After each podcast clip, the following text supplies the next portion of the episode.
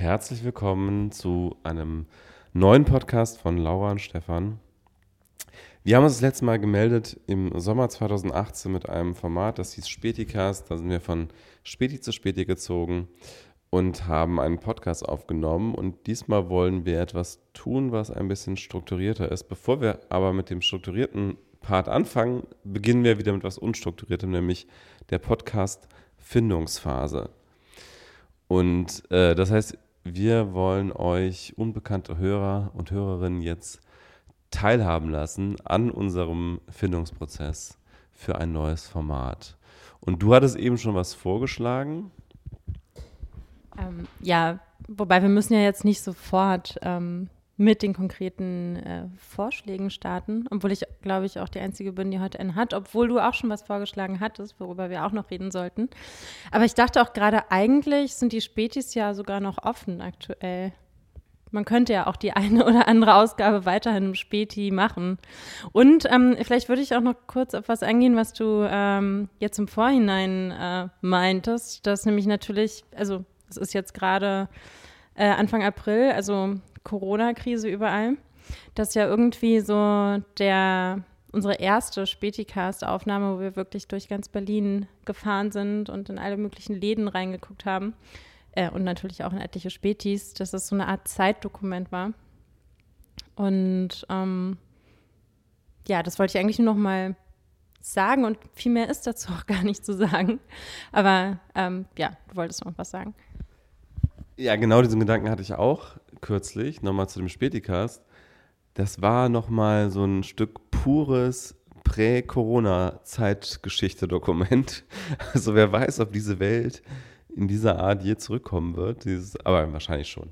Äh, also das ist ein bisschen zu sehr dramatisiert, wenn man gerade so in diesem Prozess ist. Ich meine, die Corona-Krise wird schon eine Art äh, Zäsur sein, aber und äh, auch was wir jetzt gerade erleben, ist natürlich tatsächlich relativ einmalig für unser Leben auf jeden Fall und auch das von der Generation unserer Eltern und so weiter. Aber ähm, ja, ich glaube, danach wird schon vieles wieder so sein wie vorher. Aber trotzdem habe ich auch kurz nochmal darüber nachgedacht, dass wir damals auf jeden Fall ein echtes Zeitdokument irgendwie äh, geschaffen haben. Jetzt nicht im Sinne von, dass da unfassbar ungewöhnliche Dinge passiert sind, sondern eher im Gegenteil, dass man eben wirklich viel Alltag äh, miterlebt hat, von wie Berlin so äh, in einer Nacht ähm, äh, des Jahres 2018 so war. Ja. Ähm, wir, wir reichen uns übrigens gerade das Mikro so hin und her, weil wir gerade in Stefans Wohnzimmer sind, weil wir uns natürlich jetzt ähm, nicht großartig äh, mit Studio-Equipment versorgen konnten erstmal. Vielleicht wird es auch noch anders, aber deshalb fühlt sich das eher an, manchmal an wie so ein äh, Ping-Pong, mehr so eine Art Interview als äh, ein Gespräch, wo man sich auch ins Wort fallen kann. Eigentlich ganz interessant, finde ich. Das heißt, man muss den anderen im Auge behalten, um zu gucken, ob der vielleicht jetzt auch mal wieder reden möchte. Ähm, ja, aber ich bin dafür, vielleicht ähm, jetzt nicht den Spätikas weiterzumachen, aber was auch immer jetzt ähm, wir nach diesem, dieser Podcast-Ausgabe entschieden haben, vielleicht einmal im Späti stattfinden zu lassen. Weil, je nachdem, ähm, wie das hier weitergeht, wann das überhaupt möglich sein wird. Wobei, zumal ich, ich auch nicht weiß, ob irgendein Späti-Besitzer uns da jetzt rumhängen lassen würde aktuell. Also. Ich weiß auch nicht, ob es erlaubt ist, ehrlich gesagt. Also ich habe diese Verordnung immer noch nicht so ganz durchdrungen. Also ähm, ja, die Spätis haben offen, aber ob man vor dem Späti oder sogar im Späti gerade irgendwas konsumieren darf, äh, ist mir noch nicht so ganz klar. Also es ist vielleicht mit Abstandsregel, aber wahrscheinlich eher nicht. Also ich glaube, man darf ja nur aus äh, guten Gründen das Haus verlassen. Und dazu gehört Bewegung, so als einzelnes. Übrigens auch die Nutzung des ÖPNV ist auch eine Ausnahme. Also man kann immer sagen, ich nutze den ÖPNV als Grund dafür, für die Straße zu gehen, egal warum man jetzt den ÖPNV wiederum benutzt. Ähm, Weg zur Arbeit, Joggen und so weiter und auch einfach Bewegung an der frischen Luft sind Gründe. Äh, man darf ja inzwischen, es wurde auch ein bisschen gelockert in Berlin, man darf ja inzwischen auch tatsächlich sich ausruhen alleine. Das durfte man vorher nicht, er musste in Bewegung bleiben. Ähm, jetzt ist diese äh, Ausnahme hinzugekommen, man darf sich vom Sport zum Beispiel ausruhen alleine auf einer Parkbank. Aber wo, wo, du eben gesagt hast, äh, Zeitdokument, also vielleicht müsste es eigentlich unser, unser Anspruch jetzt sein, nochmal für diese Zeit irgendeine Art äh, Zeitdokument zu schaffen. Ich meine, wir wollen natürlich jetzt nicht den nächsten Pseudo-Virologen-Podcast hier starten, wo wir dann irgendwie versuchen, die, die Drosten für Arme zu sein. Ich weiß nicht, ob man das gerade gehört hat aus dem Off. Äh, ich hatte gesagt, Tipps für Nicht-Virologen. Und wo Stefan mir gerade nochmal das Mikro hinhält, fällt mir auch ein, ich glaube, wir haben noch gar nicht gesagt, was wir jetzt genau vorhaben. Und zwar so lange zu reden, bis wir ein Konzept haben. Oder? Haben wir das haben wir nicht gesagt, stimmt. Also das heißt, äh, im Grunde alles gesagt äh, auf die, äh, auf den, auf die Podcast-Frage bezogen. Also äh, wie lange müssen wir reden, um ein Podcast-Konzept zu haben? Es ist natürlich unfassbar meta und wahrscheinlich auch im Ergebnis relativ langweilig. Aber mal gucken. Ähm, ich hoffe nicht. Ähm, ja, du hattest, also wollen wir kurz über deinen ersten Vorschlag reden? Also du hattest... Ich dachte nur gerade, wo du ähm, wahnsinnig langweilig meinst, man kann ja auch, könnte ja auch versuchen, einen wahnsinnig langweiligen Podcast einfach zu machen, so, so langweilig wie möglich zu sein. Um jetzt mal mit den ganz ähm, wahrscheinlich nicht zu verwertenden Ideen anzufangen. Aber vielleicht wäre das ganz gut. Also ich glaube, äh, viele Leute hören auch so Podcasts einfach zum Einschlafen oder um so menschliche Stimmen um sich zu haben, wenn sie gerade in Quarantäne sind mit ihrem Hund oder so. Vielleicht. Einfach. Ich glaube, das haben schon viele erfolgreich äh, getan, also unfassbar langweilige Podcasts aufzunehmen. Ähm, nicht unbedingt absichtlich, aber eben schon als Nebenprodukt von Labercast. Ich mag ja Labercast an sich, aber ich glaube auch, dass viele davon de facto dann schon ziemlich langweilig sind. Also du meinst, es kommt ganz von alleine, falls wir uns für einen Labercast entscheiden, einen langweiligen Labercast. Wir können ja einfach irgendwie ähm, äh, so die Aktienkurse vorlesen, zwei Stunden lang oder so. Die Verkehrsmeldungen im Deutschlandfunk ähm, wurden ja auch immer so äh, manchmal von Künstlern so aneinander geschnitten, weil die in so einem monotonen Ton einfach irgendwie so am Kreuz Neustadt Dosse sind wieder wurde wieder ein Tier überfahren und drei Kilometer Stau oder irgendwie so. Das ist das kann sehr beruhigend sein. Ja, aber wurden die nicht auch kürzlich abgeschafft? Jetzt äh, letztlich auch wieder ein Zeichen der Zeit.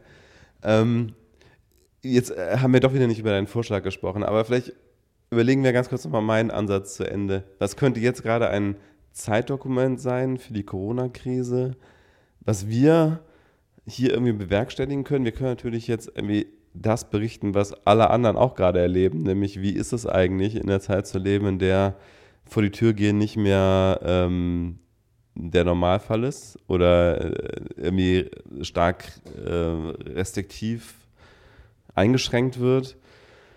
Ähm, wie sind virtuelle Drink-Ups und so weiter, aber das sind ja alles Dinge, die jeder Einzelne, glaube ich, gerade draußen äh, erlebt. Äh, kann man vielleicht darüber hinaus irgendwas machen? Ja, ich finde auch, es gibt eigentlich wirklich im Moment genug Statements zu Corona. Und ähm, ich fand ich habe irgendwie heute Morgen bin ich auf äh, so eine Beitragsreihe einer Berliner Stadtzeitung gestoßen. Ich weiß nicht, darf man sagen, darf man Mediennamen nennen? Ist das auch Werbung? Nein. ich weiß nicht, also vielleicht, wenn man eine Stadtzeitung nennt, muss man alle nennen, keine Ahnung. Es gibt überhaupt gar keine Regeln für uns. Also. Echt? Ja, gut, doch, theoretisch schon, aber ähm, ja, das ist kein Problem. Okay, ähm, aber wenn ich nachher noch erzähle, was ich für ein Shampoo nutze, dann muss ich schon ein paar Nee, dann kommst du in diesen Bereich äh, Dann sind wir schon fast Influencer, Medieninfluencer. Ähm, auf jeden Fall, egal, ähm, die BZ, nee, Berliner Zeitung, jetzt habe ich schon zwei genannt. Die Berliner Zeitung hat so eine Reihe gerade äh, über einschneidende Ereignisse der Geschichte und die fangen jetzt halt an mit dem Mauerfall. Und das finde ich eigentlich insofern ganz gut, als dass äh, das nochmal wegführt von dem aktuellen wahnsinnig einschneidenden Ereignis, was wir, glaube ich, so in diesem Ausmaß alle noch nicht erlebt haben. Ähm, also ist es vielleicht so seit dem Zweiten Weltkrieg wahrscheinlich das Einschneidendste, was aktuell lebende Menschen, hier, zumindest hier in Europa, erlebt haben. Und ähm, das ist doch eigentlich ganz interessant, so an andere einschneidende Ereignisse der Geschichte zu erinnern, also so Zäsuren. Und ähm, vielleicht eher sowas, also das schon zum Anlass zu nehmen, ähm, bestimmte Kontextualisierung zu machen. Also ähm, so, so hinzugucken, in, in welch, mit was kann man das vergleichen, ähm, was äh, kann man vielleicht aus anderen Momenten auch mitnehmen oder lernen oder ähm, ja, vielleicht eher in die Richtung. Also irgendwas, was jetzt nicht nochmal das zehnte Gespräch über Toilettenpapier und Nudeln oder so ist. Ja, finde ich, find ich super, äh, finde ich eine gute Idee. Und ich habe, äh, um direkt eine Anekdote daran anzuknüpfen, äh, die, eine dieser Merkel-Reden, ich glaube die zweite war das, wo sie gesagt hat, das ist die größte Herausforderung seit der Wiedervereinigung, nein, seit dem Zweiten Weltkrieg. Hast du die gehört? Mhm. Ähm, die hatte ich vorher im, im Redetext, die wurde an Journalisten äh, rumgereicht mit der Sperrfrist. Und ähm, das stand da genauso drin. Also das war, also das, dieses, äh, Anführungsstrichen, Versprechen äh, zu sagen, ähm, dass die größte Herausforderung seit der Wiedervereinigung, nein, seit dem Zweiten Weltkrieg, das, das stand in diesem Redetext ähm, so drin. Also es war nicht, dass sie das irgendwie live korrigiert hat oder so. Aber das finde ich auf jeden Fall spannend und ähm, ja, ähm, man kann natürlich in die Zukunft gerichtet immer noch sehr viel spekulieren. wir könnten natürlich mal über tatsächlich andere historische Ereignisse sprechen und wie sie jeweils ähm, Geschichte verändert haben. Ich glaube tatsächlich, dass ganz viele große historische Ereignisse in Anführungsstrichen häufig so ein bisschen überinterpretiert werden ihrer Wirkung. Also so ein bisschen, das ist oft so ein Kulminationspunkt von einer Entwicklung, die es bis dahin sowieso schon lange gegeben hat und man ähm, lädt dann dieses einzelne Ereignis sehr, sehr stark auf und macht dann irgendwas fest. Ich glaube, das bekannteste Beispiel, was ich da an dieser Stelle immer wieder aufführe, ist der Untergang der spanischen Armada, der, ja immer verbunden wird mit dem Niedergang äh, Spaniens als Weltreich und dem Aufstieg äh, Großbritanniens äh, als große äh, Kolonial- und, und äh, Marinemacht. Und das war in dem Fall eben einfach auch nur ein ganz kleiner historischer Punkt. Also das war nicht entscheidend für diesen Aufstieg und diesen Abstieg, sondern es war einfach sozusagen ein Symbol dafür. Und ähm, da bin ich sehr gespannt, ob man vielleicht die Corona-Krise mit irgendwelchen Dingen hinterher verbinden wird, ähm, die sich eigentlich schon lange abzeichnen. Also zum Beispiel der Aufstieg Chinas und der Abstieg der USA als Weltmacht. Vielleicht, also glaube ich tatsächlich in dem Fall gar nicht so, weil ich glaube, die USA bleiben immer noch die große Militärmacht, auch hier danach und so weiter. Aber irgendwie so, solche Dinge, darüber könnte man auch mal nachdenken, was vielleicht an der Corona-Krise sozusagen äh, festgemacht werden könnte in der Rückschau, was eigentlich nur so ein ähm, Kombinationspunkt ist vielleicht an der Stelle. Mhm, Finde ich alles sehr interessant. Und was mir jetzt auch gerade noch einfiel, vielleicht kann ich da auch gleich schon mal zu meinem Vorschlag äh, kommen, den ich mir auf dem Weg hierher äh, ausgedacht habe. Eigentlich nur, weil mir ähm, ein möglicher Titel einfiel. Ich weiß nicht, ob ich den schon verraten sollte, sonst macht es jemand anders. Ähm, auf jeden Fall fiel mir ein Titel für einen Podcast ein, der ähm, ziemlich stark in Richtung Europa-Podcast zeigen würde. Und ähm, können ja gleich nochmal drüber reden, was ich mir da sonst noch so dachte. Aber mir fiel auch gerade wieder ein, dass ich mir dachte, dass man auch so einen historischen Podcast machen könnte, wo man ähm, schaut, wie das Leben in verschiedenen Ländern Europas vor der EU-Zeit war. Also wie hat sich denn das, Le das Leben in Europa durch die EU tatsächlich verändert? Ähm, ist natürlich sehr schwer zu sagen, weil man dann mit der äh, Frage konfrontiert ist, was ist Korrelation und was ist Kausalität. Weil äh, das Leben hat sich in allen Ländern der Welt sehr, sehr stark verändert in den letzten äh, 50, 60, 70 Jahren. Und der Zweite Weltkrieg war eine sehr starke Zäsur und dann gab es ja auch noch die EG und so weiter und davor ist auch die Montanunion. Also es gab ja schon noch Vorläufer der EU und also das ist, aber man kann natürlich darüber ein bisschen spekulieren auf jeden Fall. Äh, und es gibt ja auch tatsächlich Beitrittsländer, die erst lange nach dem Zweiten Weltkrieg dazugekommen sind.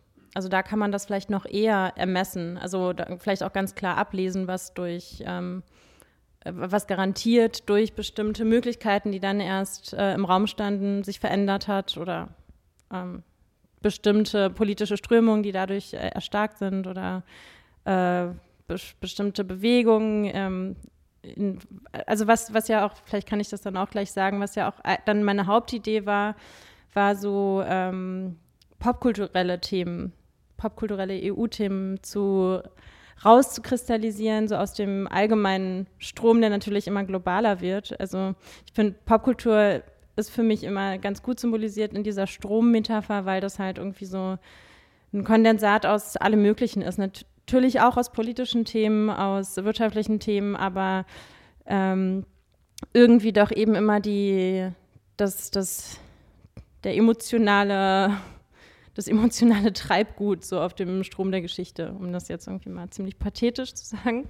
Und ähm, ja, da hatte ich ja die Idee, irgendwie da mal zu gucken, was ist denn so das europäische kulturelle oder popkulturelle Treibgut und ob sich das feststellen lässt. Und da könnte man ja auch überlegen, was, was ist denn da jetzt wirklich Europa und was ist halt sowieso irgendwie weltweit oder einfach der, der Lauf der Geschichte, der sich da zeigt. Genau, da ist natürlich auch immer die Frage, inwiefern gibt es überhaupt sowas wie europäische Popkultur, beziehungsweise daran hängt ja letztlich die Frage, gibt es sowas wie europäische Identität, gibt es sowas wie europäische Kultur? Ja, natürlich, irgendwie schon sehr lange, aber ähm, was davon ist wirklich europäisch und was davon ist eigentlich nur westlich? Also ähm, was davon hat mit Werten zu tun, die natürlich hier geografisch sozusagen eine längere Tradition haben und etablierter sind als in vielen anderen Teilen der Welt, ähm, aber halt auch sicherlich äh, stark etabliert sind in äh, den USA zum Beispiel oder auch manchmal in kulturell gar nicht westlichen Ländern wie Japan. Ähm, äh, was wir natürlich nicht haben, und das wird ja auch mal wieder beklagt, ist eben die europäische Öffentlichkeit, die schon an der gemeinsamen Sprache eben scheitert. Ähm, aber nochmal ganz kurz auch zurück zu dieser Frage, wo du gesagt hast, äh, bei den Neu-EU-Ländern könnte man vielleicht noch eher unterscheiden, was davon ist durch die EU dazugekommen und äh, was äh, nicht. Das sind aber die neuen EU-Länder sind ja überwiegend äh, osteuropäische Länder, wo es natürlich sowieso auch wieder diese Zäsur äh, des real das Ende des real existierenden Sozialismus gibt. Und es gibt, glaube ich, ich weiß gar nicht, wie ist es mit den skandinavischen Ländern? Äh, ich glaube, irgendwas ist 1995 noch dazugekommen, irgendwas, äh, äh, boah, jetzt muss ich gerade mal äh, mein Unwissen offenbaren. Dänemark ist, glaube ich, schon länger dabei. Norwegen ist, glaube ich, nach wie vor gar nicht dabei, kann das sein? Hier, ich habe es ich gerade mal ähm, äh, hier aufgemacht, die Zeitleiste. Also 73 sind Dänemark, Irland und die UK dazugekommen. Mhm. Ähm, 81 Griechenland, 86 Portugal und Spanien, 95 Finnland, Österreich, Schweden. Ah ja, das war mit 95, was ich im Kopf hatte, ja. ja. Und dann 2004 ähm, Estland, Lettland, Litauen, Malta, Polen, die Slowakei, Slowenien, Tschechische Republik, ähm, Ungarn und Zypern. Dann 2007 Bulgarien, Rumänien, 13 Kroatien und ja, wie wir alle wissen, 2020 der Brexit. Und äh, das heißt, Norwegen ist tatsächlich nicht dabei, oder? Äh, nee. Das äh, ist noch außen vor nach wie vor. Die wollen natürlich ihren Wohlstand. Ja, ich habe auch direkt an die Ölvorkommen gedacht, natürlich, und ihren weltweiten äh, Fonds, also wo sie ihre Ölreichtümer anlegen. Ist ja tatsächlich so, tatsächlich so, dass der norwegische Staatsfonds inzwischen ziemlich stark in der Welt investiert ist. In, in vielen großen Fonds hält er gar nicht so unsignifikante Anteile. Ähm. Räucherlachs.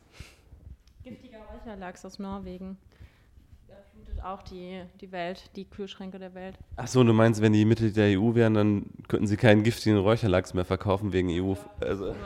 Das ist so, wenn ich an Norwegen denke, denke ich an Öl und Räucherlachs. Ja, aber wenn man sich das jetzt zum Beispiel mal gerade vor Augen führt, dass Norwegen, ein Land, was wir ja, glaube ich, alle in Europa als sehr europäisch wahrnehmen, dass sie nicht Mitglied der EU sind, dann kann man vielleicht schon daraus das Fazit ziehen, so viel ändert sich da, da gar nicht durch EU-Mitgliedschaft oder nicht? Mm, ja, ich glaube, das müsste man sich, oder ich würde es mir, glaube ich, auch gerne mal, egal ob das jetzt Thema des Podcasts wird oder nicht, ähm, Land für Land angucken. Weil ich glaube schon, dass man da einiges findet. Ähm, aber natürlich ähm, gibt es für sehr reiche Länder ziemlich große Hürden und gar nicht so viel Attraktives an der EU-Mitgliedschaft. Du meinst jetzt auch die Schweiz zum Beispiel als weiteres Beispiel? Ja, und wenn man jetzt sich überlegt, also Ungarn ist noch Mitglied der EU und es gibt auch momentan kein Ausschlussverfahren oder sowas und Ungarn wird gerade zu einer Diktatur, kann man glaube ich schon sagen, in der Corona-Krise. Also spätestens jetzt, es gab schon vorher sehr, sehr viele autoritäre Züge von Orban mit der Gleichschaltung der, der öffentlichen Medien und, und ähnliches jetzt inzwischen einfach bis auf weiteres das Parlament komplett ausgeschaltet. Das ist schon, schon wirklich einfach ein ganz klares Zeichen von einer Diktatur. Ähm, und die Türkei ist immer noch äh, assoziiertes äh, Mitglied der Zollunion und ähm, immer noch Beitrittskandidat, offiziell. Also kann man, man das, kann man eigentlich jetzt sagen, äh, das ganze Konzept der EU ist da schon so ein bisschen gegen die Wand gefahren. Ich weiß es nicht. Oh, das ist natürlich jetzt schon, ich weiß nicht, wie, viel, wie lange wir jetzt schon aufnehmen, aber da sind wir natürlich ähm, jetzt schon bei ziemlich großen Aussagen angekommen, die man im Detail diskutieren müsste. Aber vielleicht, bevor wir das machen, bleiben wir mal noch bei unserem Themenfindungskurs. Ja. Äh, äh, ja, auf jeden Fall, genau, das wäre, obwohl vielleicht sind das ja schon drei Vorschläge in einem, was wir jetzt haben, oder vier. Äh, was haben wir denn bisher? Also ähm, die, das europäische popkulturelle Treibgut, wie du es genannt hast. Du hast aber den Titel immer noch nicht verraten, den du da im Kopf hattest, ne? Ja. Den verrate ich auch erstmal noch nicht, solange wir uns noch nicht entschieden haben. Wenn wir uns, wenn wir uns dagegen entscheiden, verrate ich ihn noch. Und wenn wir uns dafür entscheiden, natürlich auch. Also, wer es wissen möchte, muss jetzt bis zum Ende zuhören. Äh, wobei ich glaube nicht, dass das jetzt jemand so wegklauen würde. Und selbst wenn, dann hätten wir ja, äh, gerade in dem Fall hätten wir ja dann das, ähm, den Beweis, dass wir diesen Namen zuerst hatten. Ja, aber so ein bisschen Suspense schadet auch nicht. Also ich verrate es noch nicht. Alte Hitchcock-Technik, ja.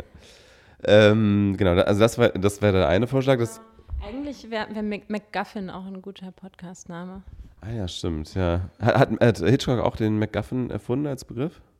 Ähm, ob erfunden, weiß ich nicht, aber es wird auf jeden Fall immer anhand seiner Filme äh, erklärt oder mit seinen Filmen. Ich glaube, in Bezug auf seine Filme ist es das erste Mal genannt worden. Müsste ich nochmal recherchieren. Also ähm, das ist ja irgendwie ein Begriff dafür, dass in einem Film so eine Art Ablenkung ähm, entsteht, also dass da irgendwas erfunden wird, wo die Leute nach äh, streben, aber es ist eigentlich gar nicht das, worum es wirklich geht. erklär du es nochmal genau, weil ich, ich habe es nur so, so, so ein bisschen im Hinterkopf, äh, aber ich weiß nicht so ganz genau, was eigentlich. Also ich weiß also, dass es irgendwie so eine Art Ablenkung für die Zuschauer ist, dass die denken, es geht darum, aber es geht dann irgendwie am Ende um was anderes. Nee, nee, es ist schon genau richtig. Also es ist, es ist eigentlich was, was äh, ein Nichts, ein Nichts, was äh, alles zu bedeuten scheint und dann am Ende doch nichts bedeutet, aber trotzdem einen durch die Handlung getragen hat. Und, und weißt du, wo es herkommt? Also liest du jetzt gerade bei Wikipedia? Hier gerade, genau. Vielleicht kannst du noch was. Ich überbrücke. Äh,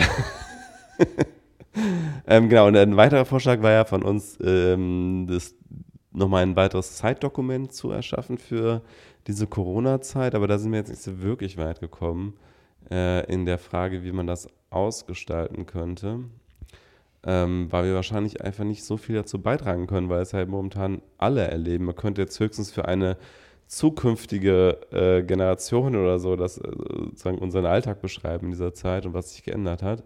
Aber das wäre jetzt sehr, sehr langweilig für alle, die es gerade selber erleben. Ähm, also auf jeden Fall hatten wir recht mit Hitchcock, das, also zumindest laut Wikipedia wird das mhm. ihm zugeschrieben und äh, François Truffaut hat ihn wohl mal 66 interviewt und da hat äh, Hitchcock auch nochmal anhand einer Anekdote, die ziemlich bekannt ist, die kannte ich auch schon, ähm, illustriert, was der MacGuffin sein soll. Soll ich die vorlesen? Oder? Gerne. Also ich würde vor allem wissen, wo der Name herkommt. Ähm, das ist ein Kunstname. Ich glaube, ich glaub, genau aus diesem Interview weil, vielleicht lese ich es nicht vor, sondern gebe es einfach wieder. Also ähm, Hitchcock meinte halt, ähm, äh, MacGuffin äh, might be a Scottish name, also irgendein random Name äh, eines ähm, äh, aus einer Geschichte über zwei Männer in einem Zug. Und der eine sagt, ähm, was ist denn in dem Paket da oben auf der Gepäckablage? Und ähm, der andere sagt, ach ja, das ist ein MacGuffin. Und dann fragt der eine wieder, was ist denn ein MacGuffin? Und dann sagt der andere halt, das ist ein Apparat, mit dem man in den äh, Scottish Highlands Löwen jagen kann.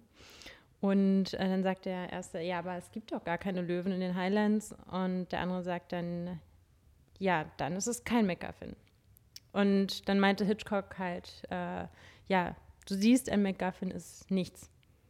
Also ich weiß nicht. Also ich, ich musste es auch ein paar Mal lesen, als ich es das erste Mal gelesen habe, um das zu verstehen. Ja, also okay, aber ich verstehe das Prinzip auf jeden Fall, dass man, also, dass sich das Gespräch um irgendwas dreht, was dann am Ende sich als nichts herausstellt, sozusagen. Ja, aber, aber halt ein Nichts, was wahnsinnig interessant klingt. Also wo man erstmal nicht drauf klarkommt, weil man es sich ein paar Mal angucken muss, bis man irgendwie äh, da, da, das irgendwo in seinem Gehirn untergebracht hat. Und ich glaube, darum geht es. Also dem Gehirn was zu tun zu geben, auch wenn es eigentlich nirgendwo hinführt. Wie könnte ein Podcast-Konzept aussehen, was MacGuffin heißt? Ähm, würden mir, glaube ich, mehrere Möglichkeiten, mehrere Sachen einfallen. Aber ich habe es jetzt eigentlich auch nur so dahin gesagt, weil es irgendwie cool klingen würde. Ähm, aber man könnte natürlich, es könnten ja beide äh, was im Kopf haben und der andere, und durch ein gegenseitiges Interview findet man raus, was der andere im Kopf hat. Und eigentlich ging es auch gar nicht um das, was man im Kopf hatte, sondern einfach nur darum, ein Gespräch in Gang zu setzen, irgendwie so. Ja, also der, der erste Teil erscheint mir sehr logisch, aber das wäre im Grunde Prominentenraten nur auf alles bezogen. Ja, dachte ich auch gerade, aber das war jetzt das Erste, was mir einfiel. Wobei ich liebe Prominentenraten. Also so als Spiel liebe ich das wirklich. Ja, also ich dachte auch öfter schon, eigentlich gibt es erstaunlich wenige Podcasts mit so einem, so, einer, so einem Spielaufbau. Also wo man irgendwie so, so ein paar Regeln hat und dann jedes Mal so miteinander oder gegeneinander oder so spielt. Lass uns doch mal versuchen, äh, das Prominentenraten bezogen auf alles kurz einzubauen, als, als, als äh, kurzer äh, Einspieler in diesen Podcast. Ähm, also sollen wir das so machen, wie das normalerweise ist, dass man Ja-Nein-Fragen stellt? Oder wollen wir das irgendwie ein bisschen ausweiten, dass man auch andere Arten von Fragen stellen kann? Du willst es jetzt hier und jetzt sofort in diesem Podcast einbinden? Ja. Alles klar. äh, okay.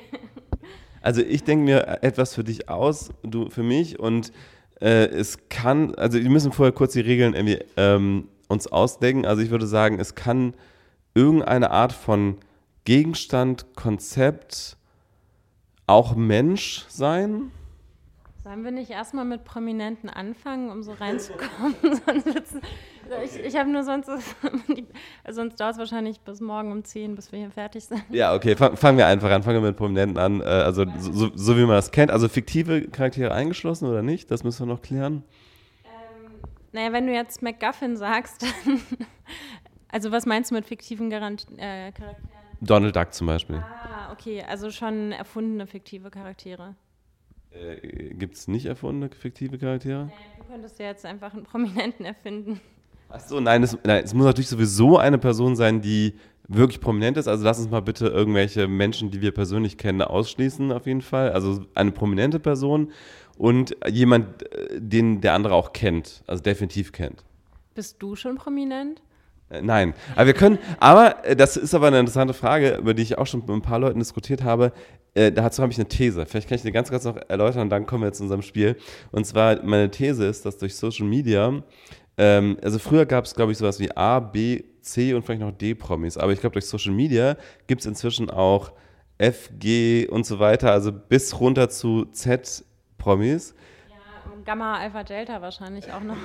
genau, es wurde einfach viel feingranularer, weil äh, Menschen in bestimmten Bubble, äh, Bubblen einfach eine, eine hohe Bekanntheit haben können, ohne dass der Rest der Welt von denen weiß. Ja, meine Freunde können mich ja auch alle. nee, aber ich meinte es natürlich, also du, du hast ja jetzt schon ziemlich viele äh, Follower auf Twitter und äh, schon ziemliche Reichweite. Also. Ähm, das sind ungefähr 30.000 Follower, was einfach bedeutet, davon ist wahrscheinlich die Hälfte irgendwelche Spambots und tote Accounts. Und ähm, ja, also das ist auf jeden Fall nicht prominent. Ja, du, du twitterst nur in einer Geisterstadt. Das, das würde ich auch nicht sagen. Und das finde ich eben genau dieses Phänomen. Also es gibt definitiv Menschen, die mich kennen, ohne dass ich sie persönlich kenne. Das, dieses Phänomen gab es früher nur für Prominente, das gibt es aber inzwischen auch für Menschen, die nicht prominent sind, aber halt Z-prominent. Also in dem Sinne bin ich äh, Z-prominent. Oder vielleicht sogar schon V. Ja, wo genau auf dieser Alphabet-Skala ich mich da gerade befinde, das, da bin ich mir nicht ganz sicher. Vielleicht sollten wir, vielleicht sollten wir einen Buchstaben setzen. Bis zu welchem Buchstaben? ja. Äh, ach so, genau, das, daher kam ja die Frage. Ja, ich würde sagen, wichtig ist, dass, die, dass wir beide diese Person kennen, auf jeden Fall. Und ähm, dass es nicht nur, also dass wir sie nicht kennen, weil wir sie persönlich kennen, sondern weil wir sie durch Medien oder Öffentlichkeit oder irgendwie, also indirekt kennen sozusagen. Aber wenn wir sie auch zufällig persönlich kennen, ist das auch okay? Wenn die Person halbwegs prominent ist, würde ich sagen, ja. Okay, also und ähm, ich würde sagen, vielleicht erstmal auch ohne fiktive, damit okay. einfach um die Spielmechanik erstmal zu erfassen. Okay, jetzt muss ich noch überlegen, wer du sein könntest. Mm. Aber wie, wie ist das nochmal? Denken sich beide jemanden aus oder erstmal nur einer? Das ist doch das, wo man irgendwie dem anderen so einen Zettel an die Stirn packt, oder? Genau, also das heißt eigentlich, äh, jeder denkt sich für jeden anderen einen aus. Genau, also wir gegenseitig. Willst du ein Postlet? Ja. Gut. Ähm, was machen wir denn mit dem Mikro so lange? Vielleicht sollten wir eine ganz kurze Pause machen, oder? Zum Ausdenken? Also ich, okay, ja. ja, also Stefan muss jetzt irgendwie noch da das Passwort ein paar Mal jetzt. So, wir sind zurück auf Sendung. Wir haben uns zwei Prominente ausgedacht. Und äh, ich habe gerade das Mikro in der Hand, also fange ich mal an mit meinen Fragen. Also ganz kurz nochmal die Regeln erklärt. Jeder von uns fragt den anderen jetzt Ja- oder Nein-Fragen zu seiner prominenten Person auf, dem, auf der Stirn und äh, darf so lange fragen, wie er Ja's bekommt. Und sobald äh, er oder sie ein Nein bekommt, dann wechselt, ähm, wechselt das Mikro bzw. die Fragen. Äh, bin ich ein Mann? Ja. Lebe ich noch? Ja. Bin ich älter als 30 Jahre? Ähm, wesentlich älter. Bin ich älter als 50 Jahre? Auch das. Ich bin kein Politiker. Ja. Ich bin nicht im weitesten Sinne Unterhaltungskünstler? Nein. Ähm, ich bin eine Frau. Nein. Das ging schnell. Ähm, also ich bin ein über 50-jähriger Unterhaltungskünstler. Ich bin aber nicht Thomas Gottschalk. Doch. Oh, das war viel zu einfach, ey. Das war so klar, dass du an den denkst, weil er halt eine Rolle gespielt hat in unserem letzten Podcast. Deswegen. Ja das wussten natürlich auch, jetzt wissen jetzt nur Leute, die sich auch den Späticast angehört haben. Ja, aber relevant ist ja, dass ich das wusste und deswegen einfach schnell auf die Lösung gekommen bin. Ich, ich dachte, so haben wir irgendwie zumindest eine Querverbindung. Das stimmt. Falls wir das überhaupt nochmal zusammen hochladen wollen. Keine Ahnung. Wollen wir das? Was wir gerade aufnehmen? Mm, ja, ob wir den Späticast nochmal dazu laden irgendwie. Ich würde das einfach auf demselben Kanal veröffentlichen und vielleicht umbenennen, den Kanal. Geht das? Geht das bei Spotify? Den Kanal umbenennen? Ja, ja glaub schon. Okay. okay, dann machen wir das. Soundcloud nutzen wir. Also bei Spotify läuft es auch ein, aber es nimmt ja nur die Daten von Soundcloud. Ah, okay, das wusste ich gar nicht. Ich dachte, du hättest dich irgendwie beworben bei Spotify und dann wäre das so gelaufen. Du hast Thomas Gottschalk auch gezeichnet. Deswegen hast du so viel geschrieben. Ja, okay.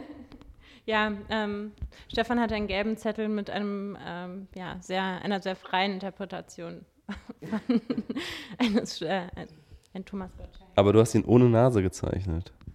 Mm, ja, die, ähm, das, wie gesagt, das äh, musst du dir dazu denken. Ja. Ich meinte nur, weil die Nase ja auch sehr charakteristisch ist. Aber auch die Haare, die Haare hast du natürlich gezeichnet. Und die Kleidung hast du angedeutet mit der Fliege. Ja.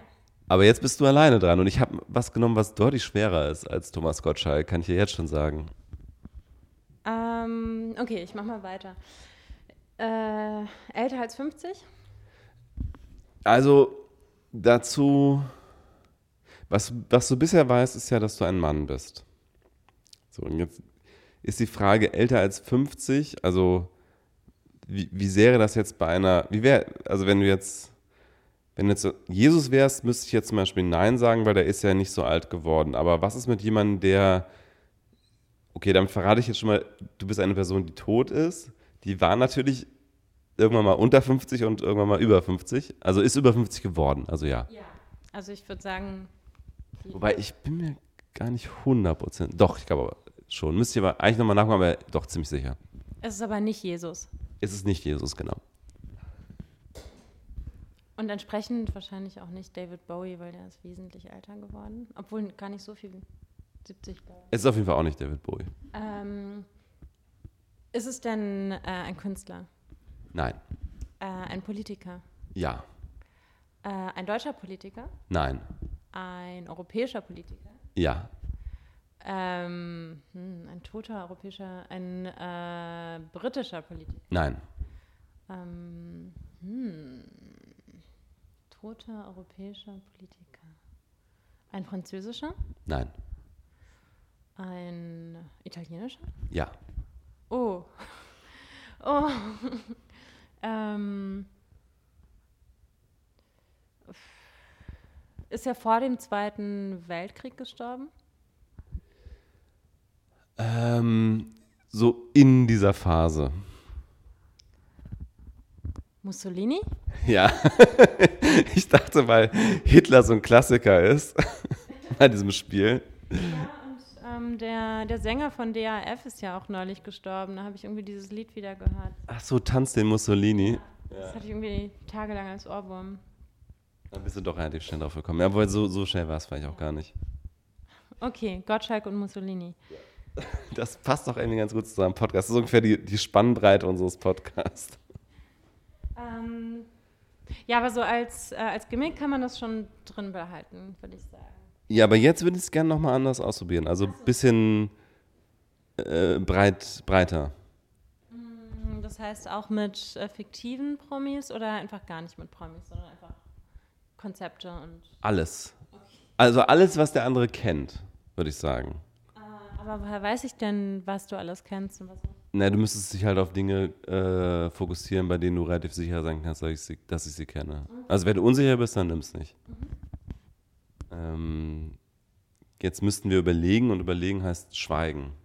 Aber ist okay, ich finde auch Schweigen kann man mit auf den Podcast, kann man mitnehmen. Ja, das meinte ich auch mit meinem Langeweile-Podcast.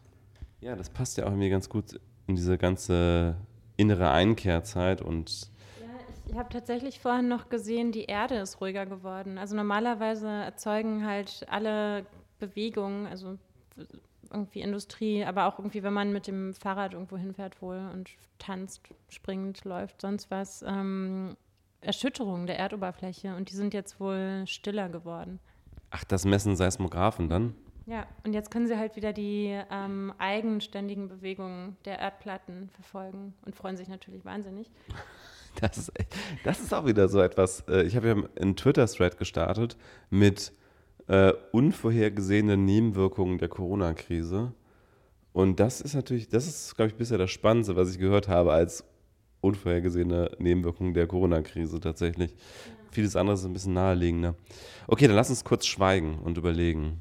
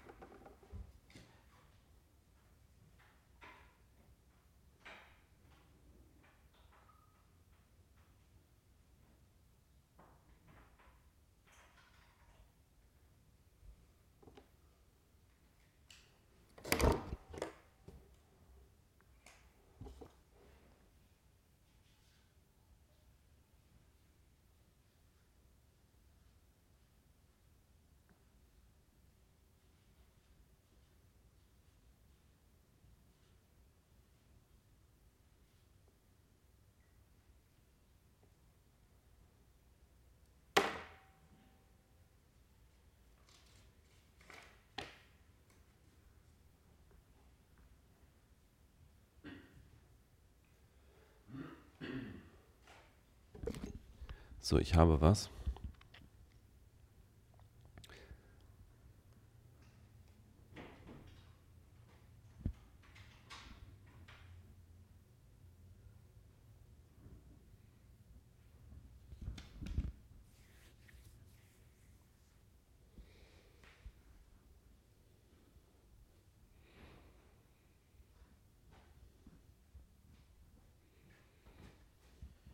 Ich habe was, du auch? Mhm. Sehr gut.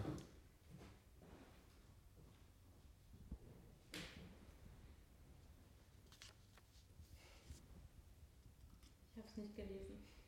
Nee, glaube ich.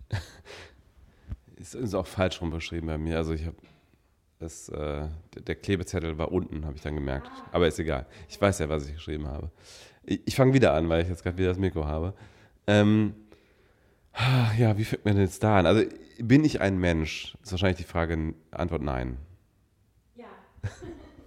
ja. Ich hätte andersrum fragen sollen. Egal, dann bist du jetzt dran. Achso, aber ich habe doch Ja gesagt. Ah, nee, ah, nee entschuldige. Ähm, du bist kein Mensch, also ja. Genau. ja.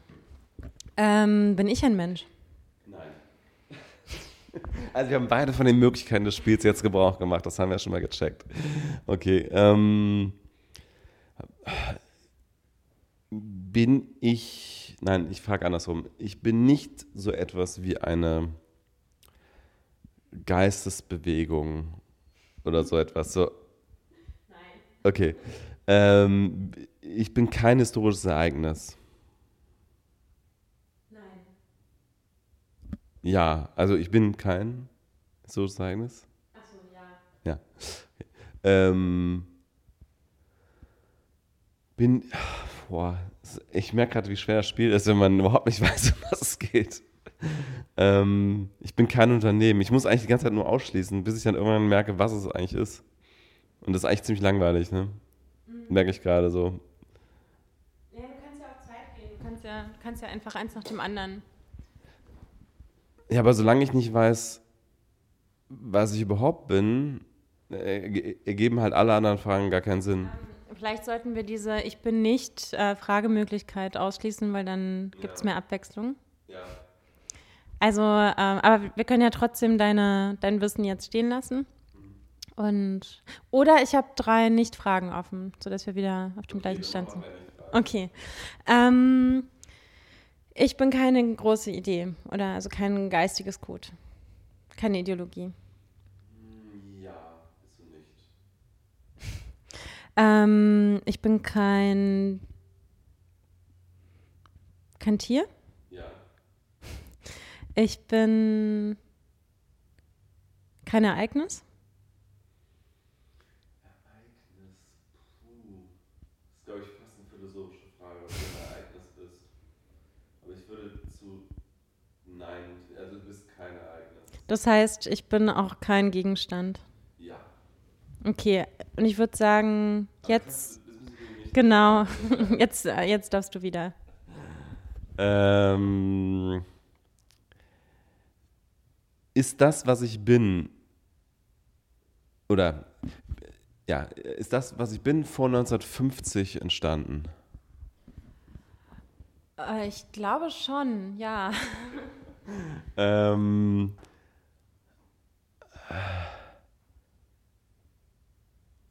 Okay, bin ich ein ähm, im weitesten Sinne ein Kulturgut? Äh, aktuell irgendwie schon. aktuell schon. Okay. Boah, das ist wirklich super schwer, finde ich. Äh, ähm, bin ich eine. Bin ich irgendetwas, was Menschen tun? Ähm. Nein. Aber viele Menschen tun etwas mit dir. Als kleiner Hint. Ähm, bin ich etwas, womit Menschen etwas tun? Nein. Hm. Ganz eindeutig nicht. Also, nee, also äh, bei so einem abstrakten Begriff ist halt generell immer, also viele Fragen sind auch schwer, weil das ja fast schon philosophisch ist, diese Frage zu beantworten. Aber ich würde sagen, nein. Nach allgemeinen.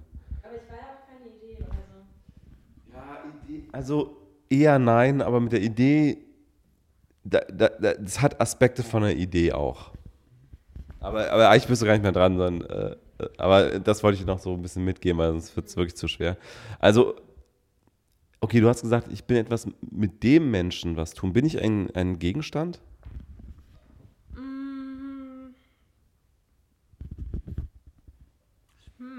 Schwierig. Äh, ich, jein. Oder, oder lass mich die Frage nochmal anders formulieren. Bin ich etwas, was man physisch anfassen kann? Ja. Okay. Und es gibt ganz viel von mir. Äh, ja. Ja. Äh, und ich, und ich bin äh, nicht lebendig. Also biologisch. Doch. Oh. Äh, aber ich bin kein, nein, kein darf ich nicht fragen, aber ich, ich, ich, ich bin ein Körperteil? Äh, nein. Okay. aber du kannst zu einem werden. also nicht, nicht direkt, sehr indirekt. Um, um mal so ein paar Hinweise zu streuen. Ja. Vielleicht sollten wir ein paar Hinweise geben. Ja. Ähm, okay. Ähm, kann man mich irgendwie physisch anfassen? Nein. Ähm, also ich kann zu einem Körperteil werden? Hm. Okay, vielleicht ist es auch äh, nicht so ein Hinweis, der mich weiterbringt. Ähm, also ich bin schon irgendwas physisch Anfassbares, was es vor 1950 wahrscheinlich schon gab und so eine Art Kulturgut geworden ist. Ich guck mal nochmal nach, wenn es das wirklich gibt. Bin ich irgendwas Technisches? Nein. Oh. Ähm. Hm. Hat mich jemand erfunden?